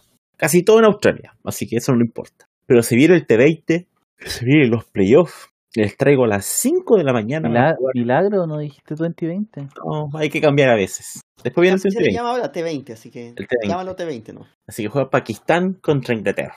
Y en la copa importante, nuestra copa de Centroamérica, la Super 50 de Norte, Centroamérica y Caribe, juegan los Barbados contra la Leeward y Island. Los Barbados. Los Barbados contra las Islas Leeward, que ya, soy- ya sabemos dónde están. Mientras que en el Mundial del Un Día Internacional juegan Nepal con los Emiratos Árabes Unidos. Partidazo. Mientras que en femenino, que este sí se llama 2020. no, de verdad, se llama 2020. Perfecto. Pakistán contra Irlanda. Y el día eso se juega el lunes. Y el martes vamos a tener puros partidos de la Liga India, que son muchísimos, y algunos partidos de Pakistán. Así que eso es lo que hay que contar. Y lo que todos saben, ¿quién ganó la selección de la NFP? El mismísimo. Maldita sea. mismísimo Conchetumare. Que iba contra el mismísimo Conchetumare y el mismísimo ¿No? Conchetumare. Pero ¿Qué? el hombre que promete cambios, además. Porque Pablo. Milán fue reelecto presidente No. de la NFP. No, fue electo porque el primero no contaba. Era de transición. Sí, porque Claro. así dijo, así dijo, este fue un mandato de transición, ahora viene mi gobierno de verdad. Ahora sí, Oh, no, ahora sí que sí. Maldita sea. Ahora, los argumentos, para, para ir más profundamente un poco al, a por qué dijo eso, dijo que en realidad lleva dos años y tres meses como presidente de la NFP. Ya. Pero no no olvidar que, que fue electo después de, de- de todo lo que pasó con Sebastián Moreno. Gobierno entre medio- de mentira. ¿Ah? El gobierno de mentira. Sí, no, es que tuvo que tenía los juicios, la, la NFP está quebrada, Sí. eh, no, los sponsors se le fueron. Ay, Entonces está diciendo que recién están haciendo inversiones, recién están empezando a trabajar porque no había plata antes de la NFP. Y ahora tampoco. Tampoco, Ahora tampoco, pero. Pero ahora sí que sí. Ahora pero sí ahora que- sí que sí. Para cerrar, queremos que los partidos se jueguen y no se ganen por secretaría. Lo que hemos ido minimizando, arreglando los estatutos. Ay, Dios santo. Otra autocrítica es no contar con los profesionales adecuados en algunas áreas donde hemos tenido ciertas falencias. Ya. Ah, Son palabras de Pablo Milán. Ya. El tema y, y- y eso nos deja el espacio para hablar de lo que realmente queríamos hablar sobre la NFP, Sí. que es que terminó el torneo y todavía no sabemos efectivamente quién descendió. Ni se sabe. Porque estamos esperando que diga la, la segunda sala del Tribunal de Disciplina. No sabe No, que ya, ya se pronunció. po. Ya se pronunció, po. ¿O ya lo dijo? Sí, Sí, po. es Ah. oficial. Es oficial. Ah, ya. Así es. El Puma. El Puma Pride. Pumita. Eh, nomás, po. Y no van a ir. Capaz, Podrían ir. a esta altura podrían ir. Pero van a tener la resolución de aquí a un año más. Es, así como todavía no tenemos la resolución de lo que pasó con de Arica. Exacto. Exactamente. Ahora, no fue, ah, ahora estaba mirando, no fue eh, unánime como fue en el primer caso. Ya. No. Se supone que haya sido unánime, pero no. Ahora van a, capaz que vayan a ir a la justicia ordinaria, no me, hay que ¿Qué es lo peor que puede por Chile si pasa eso? no ir al mundial. Nah, entonces. Eh, tampoco es como que íbamos a ir. Claro. No vamos, mm, el TAS anula el veredicto contra, eh, contra Ecuador. Claro. si eso pasa, sí. Así que la, la pregunta ahora es, va, va a ser después de esto, obviamente, y, y, y, el, y la crisis que, que, que tiene ahora es, ¿por qué no se va a jugar? O sea, ¿Por qué no se va a la concha? que, ¿Eso? que ¿No? también hay un problema. Yo creo que hay un problema en el fondo aquí, dentro de lo, de lo que pasó con Antofagasta, muestra un problema fuero- fuerte. Ya. que ¿Qué pasa si eh, las alternativas, o sea, obviamente los equipos tienen que tener los estadios, le y es un problema que también tuvo la U. Los equipos Así tienen que tener sus estadios para poder jugar los partidos. Pero ¿qué pasa si los partidos, si los dueños de los, de los recintos no quieren prestar esos estadios o no les autoriza la autoridad? Que puede hacerlo por buenas razones, pero muchas veces también puede hacerlo por malas razones. Pero da lo mismo si los estadios son de ellos. Entonces, la pregunta es, yo, yo decía, ¿por qué no hacer, haber buscado un lugar de última instancia donde se terminen jugando igual los partidos? Porque el problema es que nadie quiere que los partidos no se jueguen. Claro. A menos que sean del Pumita. A menos que sean del Puma. El tema es que, por ejemplo, lo mismo pasó. Antofagasta quiso jugar en... O sea, tenía... eh, el estadio no se lo prestaron, pero trató de jugar en Iquique, no se lo, no se lo quisieron pasar. Quiso jugar en, la Florida y tampoco eso lo quisieron, lo quisieron autorizar. No, no, no. Ahí el problema fue que Palestino Y no Palestino- quiso cancelar su viaje. Entonces, al final es buscar alguna forma, porque obviamente, lamentablemente, eh, y es un problema que van a tener muchos equipos, no es solamente para Antofagasta, que muchas veces dependen de una cuestión puntual para tener el estadio. Y dada, dada como está hoy día la cosa, eh, particularmente con los equipos grandes, por lo menos Colo Colo tiene su propio estadio, pero perfectamente era factible que después de lo que le pasó en el, en el incidente con previo al partido con Católica, que no le permitieran jugar, el, eh, que no autorizaran el estadio para jugar, porque también depende de la autoridad. Entonces, la pregunta es, o la duda que queda siempre es, eh, ¿cómo evitar que después la autoridad termine bloqueando juegos de partido? En caso de que no estén, según la autoridad, no estén dadas las condiciones para jugar ningún partido en público. O sea, por, por último, yo decía, por último, hágalo en inquilino, en alguna parte privada, y se juegue el partido Es lo ideal, pero no. el lugar, el recinto final, así como, ¿sabes qué? Si los partidos no te lo autorizan, cagaste, tenés que jugarlo en un, eh, en un lugar porque, porque esto es, entre comillas, de fuerza mayor, no es que tú no pusiste el estadio, sino que los otros no te quisieron pasar el estadio. Así es. Pero, Pero, en- o sea, en el caso puntual de Antofagasta, yo No, creo eh. que no puede, no puede considerarse fuerza mayor el que no pagaste el estadio. sí, es que más que lo que no pagaste el estadio, el problema del partido del día sábado, yo creo que ese es como el, par- el problema mayor, porque no fue, o sea, fue la venganza del alcalde por no pagar el estadio, pero no fue que la municipalidad no te lo pagó, no, no te lo permitió, porque estaban obligados. No olvidar que esa misma semana había un- una orden de no innovar en contra de la municipalidad diciéndole que tenían que arrendarle el estadio. El problema fue que la NFP supuestamente, comillas, comillas, supuestamente llegó a un acuerdo con el mu- municipio y le dijo, o sea, ya, el sábado hacemos el partido. Y, y la NFP programó el partido supuestamente con este acuerdo con el alcalde. Y el alcalde después le dijo, no, pues si el estadio está ocupado.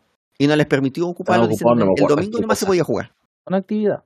Sí, tenía una Es una actividad y no se podía ocupar. Sí.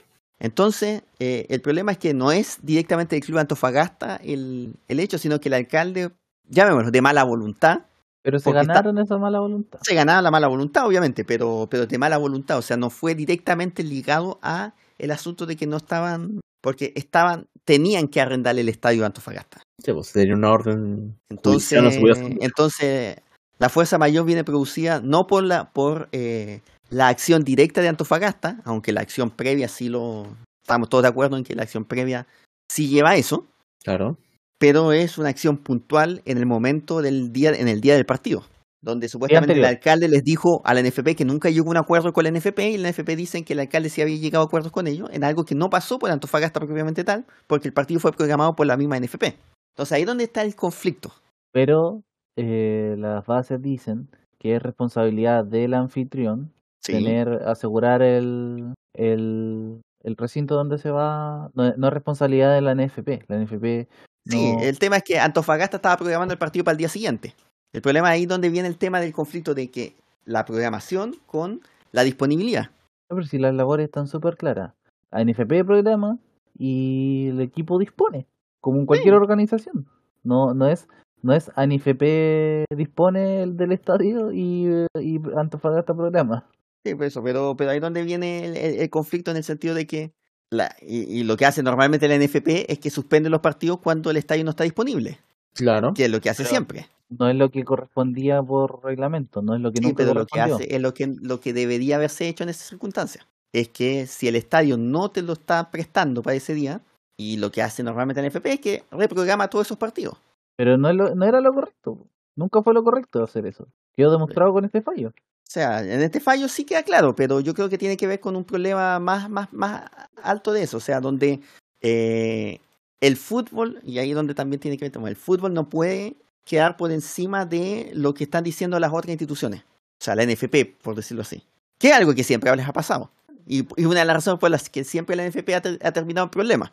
El vil y sucio dinero. Llámese eh, todos los, todos los recursos de protección que han terminado teniendo en contra y que han tenido que terminar reculando. Bueno, hay que acostumbrarse nomás.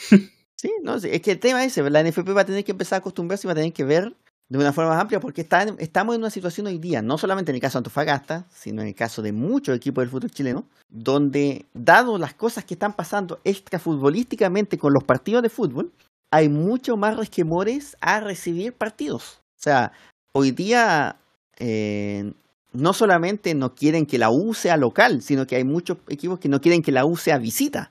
O lo mismo pasa con Colo Colo. A Antofagasta le pasó un problema con Colo Colo. Pues, o sea, que, que no quieren que, que, que, que el partido con que ni siquiera jueguen de local con esos equipos de que, que potencialmente son más conflictivos. Entonces, esa circunstancia, la NFP va a tener que empezar a ver más profundamente, y esa va a ser la labor de Milán en este año, es cómo evitar que esto se, se, se siga profundizando y tener siempre un, eh, un- eh, tener, tener ya planes B para esa circunstancia. Porque si no, ya vamos a empezar a tener problemas. ¿En qué sentido? Ya, si ningún, ninguna ciudad quiere recibir a la U o quiere recibir a Colo Colo, porque los hinchas dejan la cagada cuando llegan, Claro. le vamos a dar todos los tres puntos a esos equipos porque no pueden entre- eh, encontrar estadio. Sí. Es el problema. y, esa, y ahí donde hay un... Acepto. Acepto. Autorizo. Autorizo Entonces- contagiarme la viruela del mono. eh, por eso, por eso hay, hay que ver dónde, cómo, cómo, cómo podemos llegar a eso. O sea, ese es un problema serio que está la NFP hoy día, que surgió este año principalmente, producto de los problemas que tuvo la U, Ya. pero que no pareciera ser que vaya a parar, porque para muchos, mu- muchas autoridades, principalmente las delegaciones eh, presidenciales, es mucho más fácil decirle que no a los partidos y evitarse cualquier problema político de por medio. Un segundo. Bueno, entonces ahora que Fondi se fue, Hablemos de Coreló. no, hablemos del Mundial. Ah, Porque tenemos ya quién va a ser el campeón del mundo. Ar- ¿Argentina? Lo dijo el mismísimo Edson Arantes de un nacimiento, más Ah. conocido como Pelé. Dijo Choto y Mufa. Dijo que Brasil va a salir campeón. Así que antes, si lo dice o Rey Pelé, está No a claro que no va a pasar. Viejo Choto. Eh, en estas, eh, porque ya estamos a una semana del Mundial. Ahí vamos a hablar de, porque ahora que Fondi, como Fondi no le interesa el Mundial, lo vamos a... Que obviamente se juega bajo todas las, todo lo que sabemos que ha pasado, que, que, que, que hace que este Mundial sea probablemente el Mundial más sangriento, quizás al mismo nivel que el de Rusia. También va a ser el Mundial más caliente, Ando hot, primer aviso. juego el primer aviso, exacto. En un partido que probablemente que pudimos jugar nosotros, va a empezar, Sí, porque Sí. no iba a ser el partido inaugural y que después lo corrieron. Exacto, que se va a jugar este próximo domingo 20, Qatar contra Ecuador, en, esta, en estas primeras fechas del Mundial, donde Inglaterra también va a debutar contra Irán en, el, en lo que podríamos llamar el grupo de la muerte. Pero no por el nivel de No por el nivel futbolístico, sino porque Irán juega contra Estados Unidos e Inglaterra juega contra Gales. mucha muerte ahí. eh, en un partido con, con mucho morbo va a ser el de, el de Irán contra Estados Unidos, que de hecho es el partido que cierra el grupo B el 29 de noviembre. Y también vamos a tener algunos otros partidos, bueno, no todos van a ser, no van a ser partidos muy de alto nivel, pero Inglaterra con Estados Unidos, yo creo que también es un partido que, que, que, que puede prometer algo ahí. Argentina, México. cositas. Se vienen cositas. También vamos a tener España contra Alemania. En otro. Ese partido va a ser importante porque obviamente Alemania eh, es siempre favorito. Sí, pero ahora no tan. Que, ah, pero que esta vez trajo a Mario Götze para traerles recuerdos de Vietnam a los argentinos. Gordo. Eh, Mario gordo, Gordo pero- debería llamarse. Pero cuando si se juega en Alemania con, con Argentina en, en alguna de las rondas, va a entrar en el segundo tiempo o en, los- o- o en el tiempo extra y va a hacer el gol a los argentinos. Eso es lo que Está bien. todos Es su misión en la vida. Esa es su misión en la vida y con eso se va, se va a cumplir. Mientras tanto, Fondi está hablando solo ahí. No, con un animal. Puede ser ficticio o real, pero con un animal. Así que ese, eso, eso es lo que se viene ahora. Ahora que volvió Fondi, podemos volver a la programación que sí me interesa. Hablemos de Cobreloa. Hablemos de Cobreloa. Fondi. Fondi, Está tosiendo no porque mueras. estamos hablando de Cobreloa. Fondi, no mueras. Todo porque estamos hablando de Cobreloa. Porque se están jugando los playoffs. Los sextos de final. La, se, se vienen, se vienen los, los playoffs del, de la liguilla por el ascenso. O sea, se están jugando ya. Ah, Ay, peculiaron a U de Conce. La Universidad de Concepción quedó fuera, perdió 5-1 después eh, en casa, eh, o sea, con Copiapó, en Copiapó, Copia, po. dado, después del empate 0-0 que habían tenido en la ida. Se reservaron Y- los goles para el final. Y Puerto Montt le ganó 1-0 a Unión San Felipe eh, de visita, ya que en el Chinquihue también habían ganado 2-1, por lo tanto, Por lo tanto, clasifica a San Felipe. está, entonces, por lo tanto hay eh, Puerto Montt. Copiapó contra Puerto Montt será la semifinal por el ascenso, digámoslo. Una serie de partidos que no sirven para nada porque todos saben que el favorito es. Cobreloa. Mentira, eh, es Copiapó. Es Copiapó y todos van a estar felices porque Copiapó va a ser campeón. Si a nadie le gusta Copiapó, Mentira, todos están enamorados de Copiapó porque le pasó con Guachipato. nada, un equipo de mierda igual Copiapó. Así es, lo es. Pero la gente es tonta y, y les gusta Copiapó Y el pico. también. Y eso. No, pero ¿qué dijo tu delantero, po? No sé. ¿Qué dijo Chiquito Escalante? Que Black Cock está encima mío. No, no dijo eso. ¿Qué dijo Black Cock? ¿Qué dijo Escalante, weón? Ah, te no hagáis, sé. weón. No te hagáis, weón. No me acuerdo. Que a ganar el Ah, ascenso. no, mal- ¿Ah? Eso, que vamos a ir a ganar el ascenso. Sí, pues. Que son los favoritos, eso dijo, que son los favoritos. Sí, pues, lo vamos a bufar. Así que nada que hacerle. No, si lo dice el equipo, Lo dice la porque nota. es real. Sí, pues. Nada que hacer contra el irrefrenable poderío de Cobreloa. Ya. Nada que hacer. Cálmate, Se Nico. está jugando por la formalidad nomás esto. Sí, pues. Eh, tenemos entonces eso con el fútbol chileno. A la espera de qué va a ser, que, cuál va a ser el segundo ascenso de la temporada 2022. Tenemos también tuvimos fútbol internacional donde el Arsenal Mm, sigue está más puntero que nunca en la Premier League debido a que ganó 2 a 0 al Wolves y el Manchester City que estaba segundo perdió 2 a 1 contra el Brentford de local, es lo que podría ser una de las grandes sorpresas. El Newcastle le ganó al Chelsea, se mantiene tercero. Y el Tottenham que también ganó eh, 29 puntos, cuarta posición. Manchester United, eh, no vamos a decir nada de eso, porque todavía le falta el partido por jugar, que está ahí No es en la ese quinta equipo. posición. No es ese equipo, no sé, está hablando así.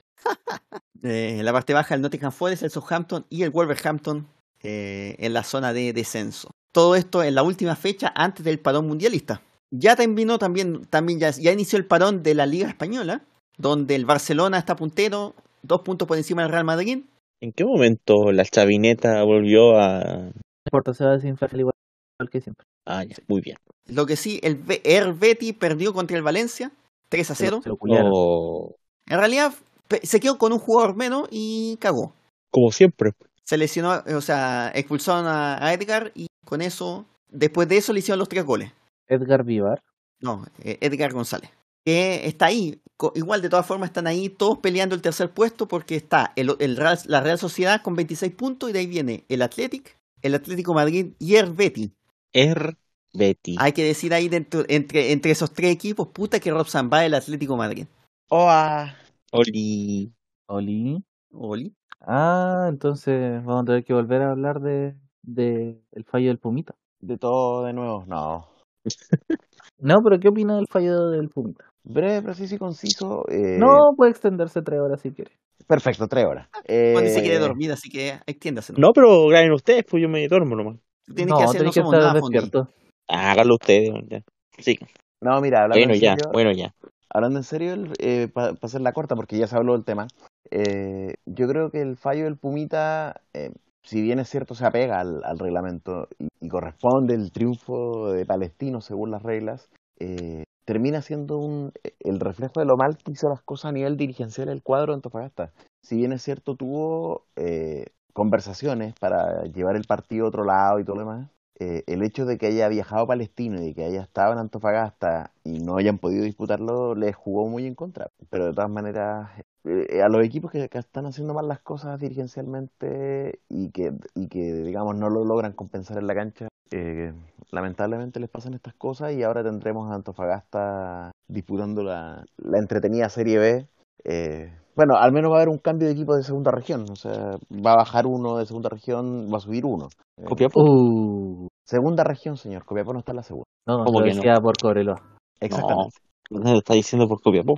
No, por El Cobreloa. región por- 2 más 1. eh, O sea, eh, ni Copiapó ni Puerto Montt le van a hacer cosquillas a Chiquito Escalante y a su equipo goleador. Súbete en la chiquitoneta. Súbete a- eh, Fondi se sube a la chiquitoneta todo el rato. No, jamás. Fondi monta la chiquitoneta.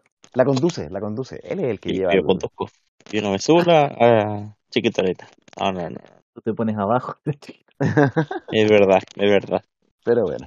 Eh, Eso sería en resumidas cuentas. Para que Fondi no se, no se duerma ni. Bueno, no me, no, no me, mire, me enojaré, Ya, seguimos con el fútbol internacional.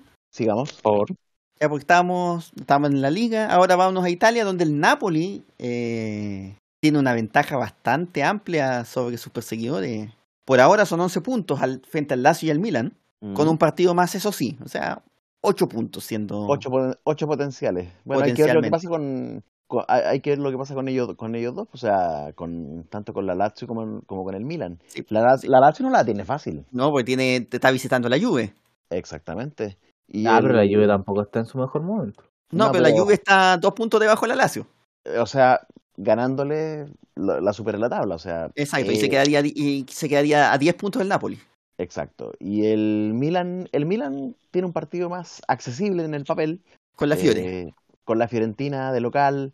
Entonces, eh, ahí podría ser que el, el actual campeón de la Serie eh, recupere en solitario el, el lugar de escolta del, de un Napoli que no hay como bajarlo, parece, ni en la ni, ni siquiera en la Champions está, eh, digamos, inter- intratable a todo nivel.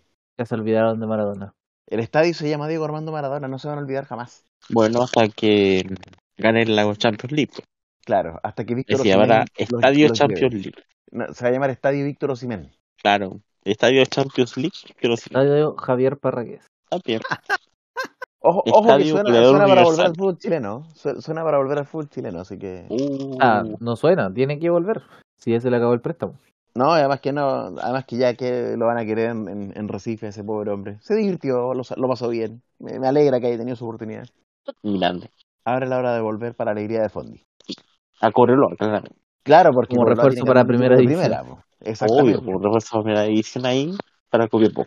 No, para Cobreloa. Para Cobreloa, el- para Para reemplazar al Copiapó. chiquito Escalante que lo van a vender al, al Napoli.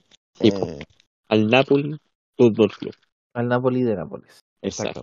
Ay, maldita alergia. La alergia me está cogiendo más fuerte que eh, la, la niña esta a Felipe Castro. Mío. mm, Ya, eh, estamos, entonces, vamos a la Bundesliga rápidamente. Hablemos del Vaya. Schalke 04 para la Liga de Fondi. Míralo. Ya, ya. 2-0 perdió con el Bayern, que está más puntero que nunca. Oye, De pero manera perdió 2-0 sorpresiva, 2-0 de nomás. Pero perdió 2-0 nomás, pues no. De local, sí. Da lo mismo. Pudo haber sido Schalke 04. Eh. Claro. Pudo haber sido Exacto. 0 pudo haber sido 0-7 incluso. Ah, gracias. Ahí hubiera sido México. Claro. Claro. Un Eh, Bayern que vuelve a ser líder ya con más comodidad y que junto con el Leipzig como que van retomando lo que fue la, la temporada pasada. Eh, Bayern cómodo puntero eh, y seis puntos menos el Leipzig en segundo lugar, que aprovechó el tropiezo del Unión Berlín, eh, que empató en casa con el Augsburgo y, y Oh. recuperó la, la segunda plaza. Muy mal. Muy mal. Unión Berlín te llamaba Club Comunista. Y en la parte baja de la tabla, eh, Stuttgart jugando en el puesto de playoff. eh, el Bochum, que logra una importante victoria, en lo- eh, que logró una importante victoria en lo anímico, en lo que fue el, el cierre de la, de, la, de la Bundesliga, porque ahora la Bundesliga toma su receso. Mundialista. No, no, no, el invernal que toma todos los años, Ah, eh, que el fútbol alemán para hasta fines de enero. Claro. Y le, saca fue, tres, pu- y le saca tres puntos más de diferencia al Schalke. Vale. que con su de- derrota ante el Bayern queda en el último lugar, eh, cuatro puntos Oh. abajo del del Bochum. Muy mal. Un uno. Exacto. Y en Francia, por otra parte, el PSG, también puntero, falta, le falta un partido, tiene que jugar este, este fin de semana. O sea, todavía le queda jugar contra el Auxerre. Auxerre. Ya. Auxerre, exacto. CR, sí. Juegan en un rato, juegan. De hecho, juegan un Eh, rato más, ah, por la hora que estamos grabando. Claro, abre, abre la jornada del día domingo el Paris Saint Germain con el Auxerre. Y con eso, si gana, le estaría sacando eh, cinco puntos de ventaja al Lens, que es el que está en la segunda posición. Porque dentro de todo, equipos que no, no, no están normalmente arriba son los que están arriba. El Lens, el Rennes, el Marsella está en la cuarta posición y el Mónaco quinto. Y el Laurent eh, con el mismo puntaje que Marsella y Mónaco. Exacto. Y de ahí tenemos al Lyon ya en la octava posición. La rebelión de los humildes en Francia. Exacto. Están Pero hasta por ahí nomás porque. Paris Saint Germain sigue puntero. Mm, ya. Eso por el fútbol internacional. ¿Qué más? te- No sé si tienes algo más, Roy, que contarnos. No, o sea, más allá de la, expecta- de la expectativa que, que se ha producido con la liguilla de la primera vez, con la final de la Copa Chile, en la cual tendrá a, a este podcast en cancha, cubriendo. Ah, viene, va a Rancagua usted. ¿Ah? No, Va a estar en. Rancagua. Va a seguir, pues, weón. Ah, Yo voy, pero voy, no voy a cancha, así que No, no, no, pero va a estar cubriendo igual, va a estar ahí en la ca- en Sí, el voy a- estadio, las tribunas. estadio, voy a estar desde, Va, desde va a estar ahí tocando la, tocando la bandita de Magallanes, va a estar ahí con los Y vamos a sacarle instrumentos. Sí, Ah, Y, y Cide dijo que si ganaba Magallanes iba a invadir la cancha y iba a ponerse a celebrar con los jugadores. Ah, muy bien, muy bien, no si ganaba. Unión Española iba a celebrar también, iba a invadir la cancha, iba a celebrar con los jugadores. Y se iba a hacer con los jugadores de Unión, Lo claro, único, lo único que seguro es que va a entrar. Claro. No, y en, en, en el polideportivo quizás lo más interesante es que eh, también en un rato más comienza el, el, el, ATP, el, el ATP Finals en Turín. Eh. Comienza con Casper Ruud, el noruego. Puede haber nuevo Eh, número uno. Eh, Casper Ruud va... No, pero el número uno en este momento, Carlito Alcaraz no va a estar. No, pero por eso por- te digo, dependiendo de qué resultados se den, si es que hay algún campeón invicto, puede haber nuevo número uno. Puede haber número uno, nuevo número uno del mundo. Son solamente dos los que pueden tomar la posta de Alcaraz. Nadal, Y Sisipas. eso, sí. Nadal y Sisipas. Pero- eh, Siendo campeones invictos. no, Sisipas tiene que hacerlo siendo campeón invicto. Ah, ya. Ah, pensé que Nadal- Nadal también. Nadal podría perder un partido en primera ronda, obviamente porque si pierde semifinal o final no lo va a ganar.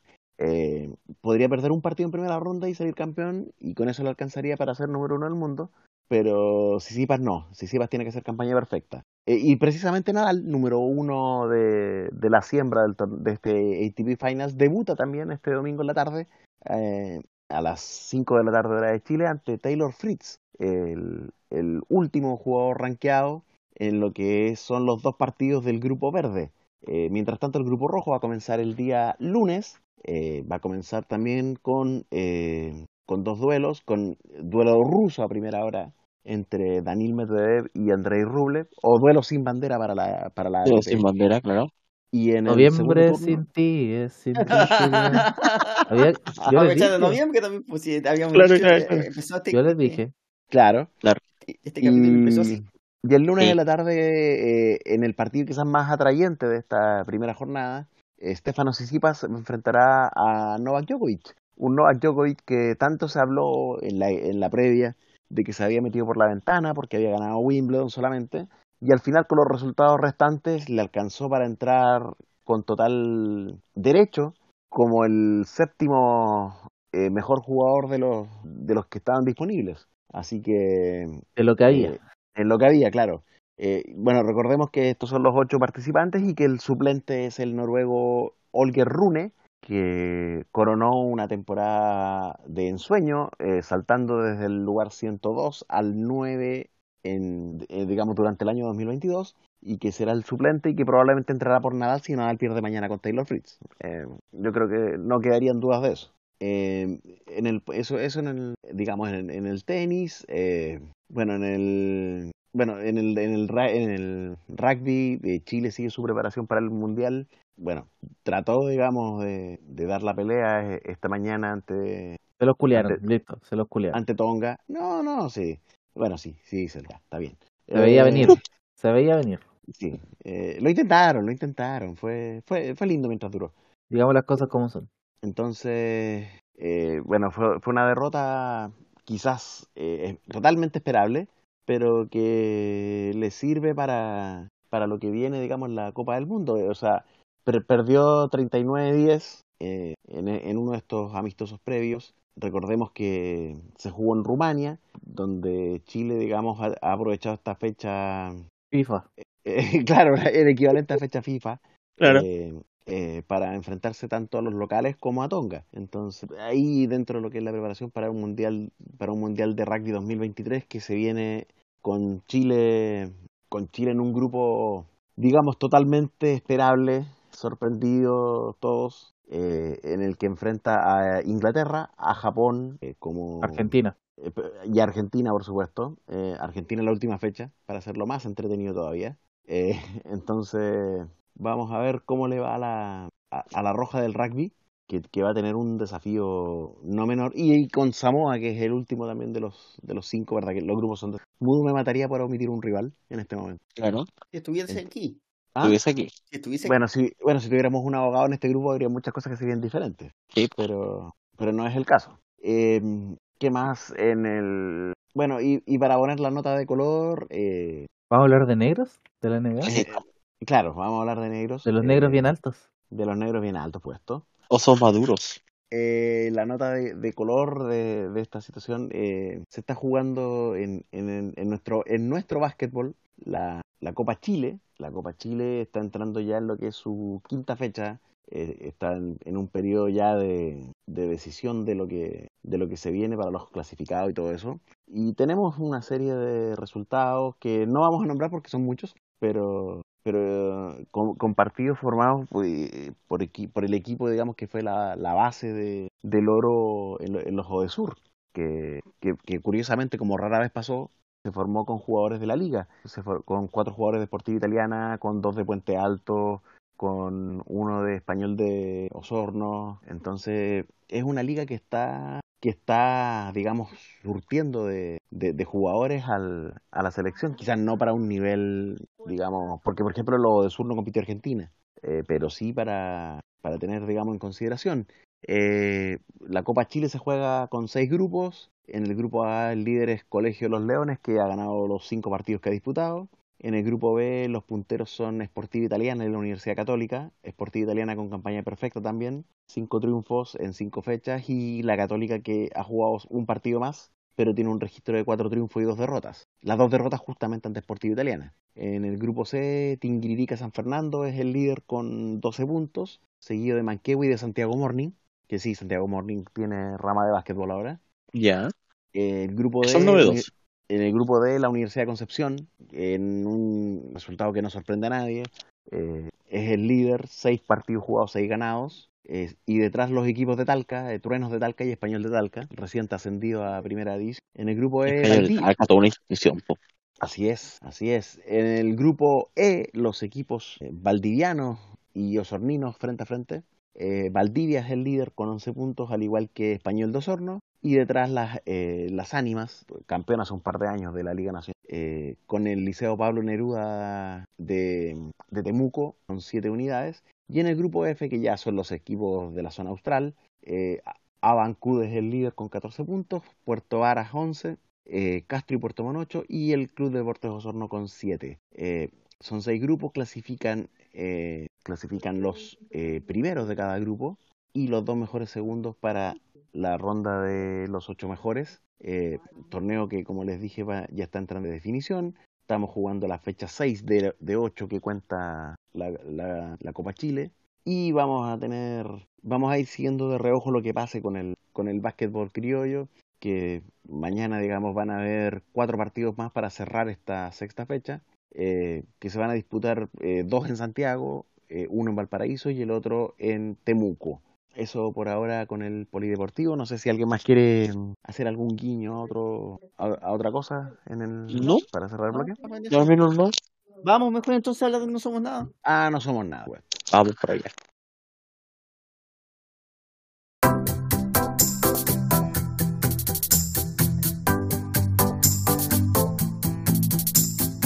Es tarde, yo tomo remedios, lamentablemente, Drogadicto. pero al menos estoy vivo. Mira, Fondi, no tiene nada que ver tu, remedio para la distemper con esto, así que Bueno, es verdad, es verdad, pero bueno, yo estoy vivo, pero Anthony de Luca no lo está. Murió hace un mes. ¿Ah? Murió hace un mes Anthony de Luca, lamentablemente. murió Aaron, ¿Eh? Aaron Carter. Pero tuvo una buena noticia. ¿Es una Ganó buena la noticia que se haya muerto? No, pero hay una buena noticia por la todo. muerte de, de- que, que se sepa, weón, que se sepa que está feliz con su muerte. Murió hace un mes, pero ganó la elección de mitad de término con un 85%. El político de Pensilvania murió el mes pasado, pero fue el ganador de las elecciones de medio mandato. Ahora será necesario otra elección para suplantarlo. O sea, ha llenado muchas urnas últimamente. Dios mío. Anthony ganó con el 85% de los votos, pese a haber muerto el pasado 9 de octubre, a los 85 años. Como las elecciones se contaban a la vuelta de la esquina, no se pudo cambiar las boletas ni presentar otro candidato, por lo que tuvo que entrar en la votación del distrito.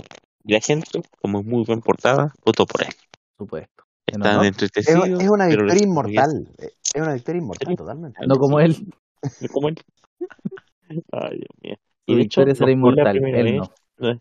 En 2018 ocurrió con un candidato republicano, en otro, en Nevada esta vez, pero no se realizó una elección especial porque los funcionarios pedían elegir a un miembro de su partido para sustituirlo. Acá, acá no, en este- Pensilvania no tiene que hacer una elección. Así que cuando un candidato logra superar la mortalidad y lo logró, no somos nada. Robbie, por favor. Bueno, como todos saben y como lo, lo dije en la reunión de, de pauta previa al No Somos Nada, ¿Ya? eh, Oye, a nadie le Este- importa cuánto te gusta el pico. no, eso no, lo otro, lo otro, lo otro, lo que tiene que ver Ah, con la noticia. Ya, Lo que ya. tiene que ver con la noticia. Eh, este es el último programa que vamos a, a sacar, a emitir, que se va a escuchar Ya. antes de la Copa del Mundo, antes del inicio de la Copa del Mundo. Eh, entonces, eh, el, ¿cuánto se llama? La, mi noticia, el, el No Somos Nada de hoy, está totalmente eh, contingente a este tema. Y es tan sencillo como que dice, aficionado quiso llegar caminando a Qatar para ver el Mundial y terminó secuestrado. Qué grande calendario. Calendario Eh, antimundialista. De hecho, esto está caliente, fue su último mensaje. Y su familia, evidentemente, creía que se trataba de la temperatura, pero no. Eh, esto sucedió en Teherán, en Irán. El aficionado español Santiago Sánchez Cogedor, que no es familiar mío, aclaremos, ¿Ya? eh, ¿Cogedor que se hizo... eh, o ¿ah? cogeor?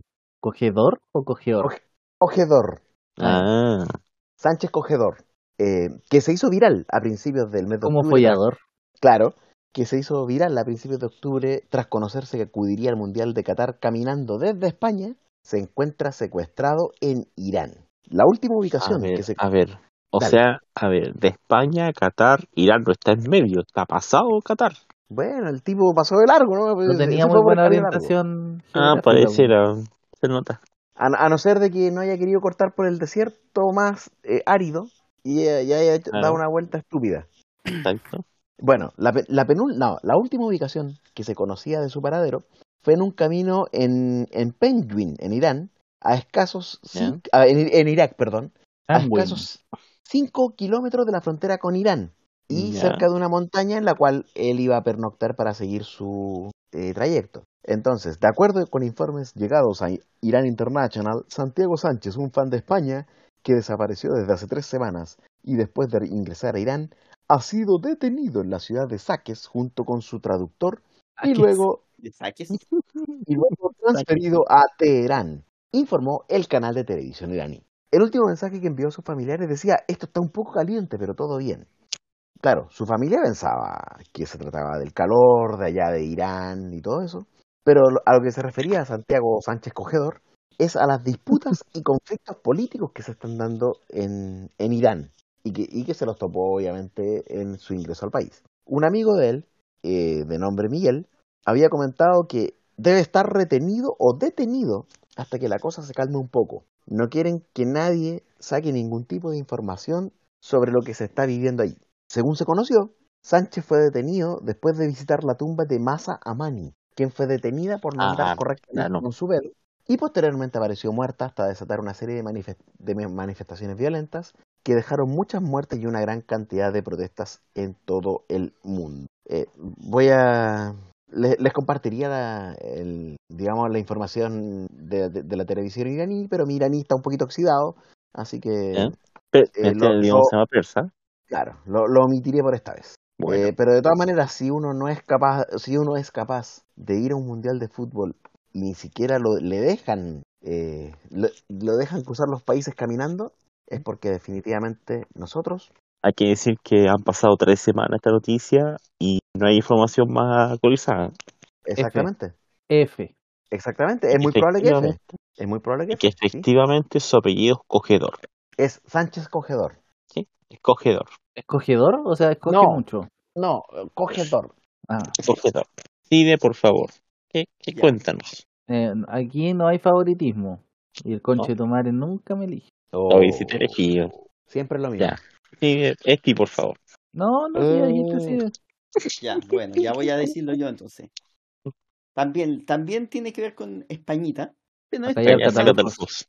catalufos. Es más. No, no tiene que ver con catalufo. Pero a callarse catalufo sí. Porque un joven se dispara en el pene y acaba detenido por no tener licencia del arma. ¿Del pene o de, o de la pistola? ¿De la pistola de Quaker o de la de balas? No, la de bala, la de bala. Ah, ya. Un joven de 22 años ha sido detenido en Novelda, Alicante, tras dispararse accidentalmente en el pene mientras manejaba una pistola, lo que le obligó a ser operado de urgencia en el hospital de Elda, donde tardaron cuatro horas en reconstruir el miembro. Fuentes cercanas a la investigación han informado a EFE de que la Guardia Civil ha detenido al joven por manejar la pistola, que estaba modificada, sin contar con el permiso de armas correspondiente, en un suceso que ocurrió el pasado 23 de octubre, pero por el que no ha sido por el que no ha podido ser detenido hasta que ha salido del hospital. El joven ha quedado en libertad provisional una vez que ha pasado a disposición judicial. La Guardia Civil ha informado de que las averiguaciones empezaron en la madrugada del 23 de octubre por un disparo en una vía pública de Novelda, donde un joven que circulaba en un vehículo acompañado de otro de la misma edad había resultado herido. Realizadas las averiguaciones, el Instituto Armado ha resaltado que el propio herido portaba el arma oculta entre la ropa y se provocó las lesiones porque se le disparó accidentalmente, aunque se desconoce el motivo por el que tenía el arma. La Policía Judicial de la Guardia Civil de Novelda detuvo a los dos jóvenes como presuntos autores de un delito de tenencia ilícita de armas y fueron puestos a disposición del juzgado de instrucción número 4 de Novelda que entiende de la causa. Según el diario Información, el joven se habría disparado en el pene mientras circulaba en un coche por Novelda Pero, y al percatarse de la presencia de varias patrullas de la policía local, momento en el que se habría introducido la pistola dentro de los calzoncillos y habría apretado el gatillo accidentalmente. Ay, Eso. Dios mío. Eso. Quiero, quiero hacer una noticia que es parecida porque el, la, la nota que estoy viendo aquí hace un link a otra. Basta Que también es de en el España. pene, weón. No tiene que ver con el pene, tiene que ver con, pero tal vez sí. Oh, no, No. no te la acepto si no, si no tiene que ver con el pene. Tiene que ver con genitales, tiene partes genitales, así que Entonces, escuchen. te lo Podcast patriarcal. Es que esto, esta, este es como una, una, una noticia simi- eh, muy similar. Un spin-off. Un spin-off, exacto. Un cazador grita ¡Viva España! desnudo y con perdices atadas a sus genitales. Pobre perdices. Ay, pobrecita. Eh, esto lo presenta el partido Pagma, que es el partido ecologista. ¿Ya? Presenta en Twitter una historia que, de un tipo que sale cazado ahí y, y, y- y tiene eh, esa historia. Y Está la foto ahí del el video del, del, del susodicho en Twitter de susodicho con eso. Eso es titular nomás por la- por la- con, con esa historia. Porque obviamente si pasan esas cosas en España es que realmente no somos nada. Este. Ah. ¿te acordaste que existo? No. Ah, entonces no te leo ni una wea, no te voy a cortar. Hablemos de la vida, hablemos de Felipe Cast. No hemos hablado de él últimamente. Bueno. No hemos hablado de él últimamente. Eh, ¿Qué? ¿Qué? Eh, ya dijiste mi nombre, ¿qué? ¿Qué wea querí? No sé. No soy, ahora no soy. No, tengo sueño, así que dime hola. Hola. Listo. Qué listo, weón. Fondi, No sé. chúpame el pico. Bueno. Voy a leer mi noticia, aunque no me presentaste bien. ¿Ya? Ya. Que no se repita. Bueno. Está bien. Y, eh, eh, esta noticia yo la- le voy a poner un título. Ya. El futuro es hoy. Ese es el título que le pongo yo. ¿Ya? Porque el fundador de Oculus in- inventa un casco de realidad virtual que te mata si mueres en el juego. Eh, eh, Finalmente. por fin. Ya era hora. Basta de realidad virtual. Así es. El fundador de Oculus y las MetaQuest está trabajando en unas nuevas gafas de realidad virtual que te destruyen el cerebro si mueres dentro del juego. Bienvenidos al futuro, un futuro que nadie pidió, pero un futuro al fin y al cabo. Palmer Luckey, el fundador de Oculus, la compañía detrás de las gafas de realidad virtual más exitosas del sector, las MetaQuest, acaba de anunciar en su blog que está trabajando en un nuevo dispositivo que mata a los usuarios si su personaje muere dentro del juego. Eh, Podría parecer una broma, pero Luke iba muy en serio con la idea. Mejorar los gráficos quizás haga que los juegos parezcan más realistas, pero solo la amenaza de graves consecuencias puede hacer que un juego se sienta verdaderamente real para todos los implicados. Lucky asegura que la idea viene de un montón de historias de fantasía y ciencia ficción con una temática similar. Em, por ejemplo, eh, el anime Sao. Leer todas las mierdas que dice aquí, pero dice eh, en ese anime se, las personas se ven atrapadas en el juego de realidad virtual de un científico y si sus puntos caen a cero, las gafas conocidas como Nerve Gear bombardean hasta la muerte el cerebro del portador con ondas de microondas. Eh, y ocurre lo mismo si alguien del mundo real eh, o de afuera de la partida intenta trastear con las Nerf Gears y quitársela a alguno de los jugadores. Matarían a quien intentaban ayudar. La Oh. idea de vincular tu vida real a tu, a tu avatar siempre me ha fascinado. Eleva tu, la apuesta instantáneamente y te obliga a repensar cómo vas a interactuar dentro del mundo virtual con el resto de los jugadores. Es un campo que los videojuegos nunca han explorado, aunque hay un montón de deportes en el mundo real en los que también apuestas tu vida. ¿En ¿Qué deporte? Montañismo deporte? será El ajedrez. el. El. Eh, la buena noticia es que estamos a medio camino de hacer unas Nerf Gear de verdad. La mala es que hasta ahora solo hemos descubierto cómo hacer que te mate. Solo, so- solo los jugadores. Claro. Eh, falta la otra parte de la ecuación, que responda a lo que pasa en la realidad virtual. ¿Cómo funcionan las... O sea, básicamente solo ha creado un arma, no, no la ha vinculado al juego. ¿Cómo funcionan las gafas de realidad virtual mortales? La explicación sobre su funcionamiento eh, despeja cualquier tipo de duda sobre si el fundador está hablando en broma o si realmente trabaja en ello. Eh, las del anime contenían un emisor de ondas de microondas que podía sobrecargarse hasta niveles letales, algo que los creadores de la misma ocultaron a sus empleados y socios durante la fabricación. Aunque me considero un tipo bastante listo, no he podido hacer que nada así funcione, o no sin que vaya unido a grandes armatostes y equipos. Al final me he decantado por tres módulos con cargas explosivas que estaba usando para un proyecto diferente. ¿Qué wea, este tipo? Van unidos a un sensor fotosensible que detecta cuando la pantalla parpadea en rojo a una frecuencia muy específica. Los desarrolladores lo tienen fácil, ponen esa frecuencia en la pantalla de Game Over y las cargas se disparan y destruyen el cerebro del usuario. Muy bien. Con todo, Lucky aún no se ha atrevido a probarlas él mismo y explica que todavía están rematando algunos detalles que colean. No es, un, sistema perfecto, claro. Quiero introducir un mecanismo antimanipulación que haga imposible quitarse el casco eh, o destruirlo. Y además hay una gran variedad de fallos que pueden ocurrir y hacer que se mate al jugador en el momento erróneo. Por eso no las he usado yo mismo. Estoy seguro de que deberían ir vinculadas a alguna inteligencia artificial de alto nivel que determine si se está activando en el momento correcto. Viendo la cantidad de bugs y problemas con los que sale todo, todo hoy en día, eh, Ya. que vayan probando él y su equipo primero y después ya Sí, nos animaremos nosotros, dice la nota. Exacto. Y eh, no solo eso, tengo Ya. Ya. está cargando. Bueno. Hombre tomó un tren para trabajar y no se supo más de él. Apareció 30 años después con la misma ropa. Cochino. Wow. ¿Ah? ¿Cómo? ¿Cómo qué? ¿Cómo apareció 30 años después? Sí, pues apareció 30 años después y con la misma ropa que había desaparecido. Bueno, ¿qué le ha pasado? La historia del ganadero rumano Basile Gorgos, de 93 años, no solo genera intriga en su familia, sino que en todo el país.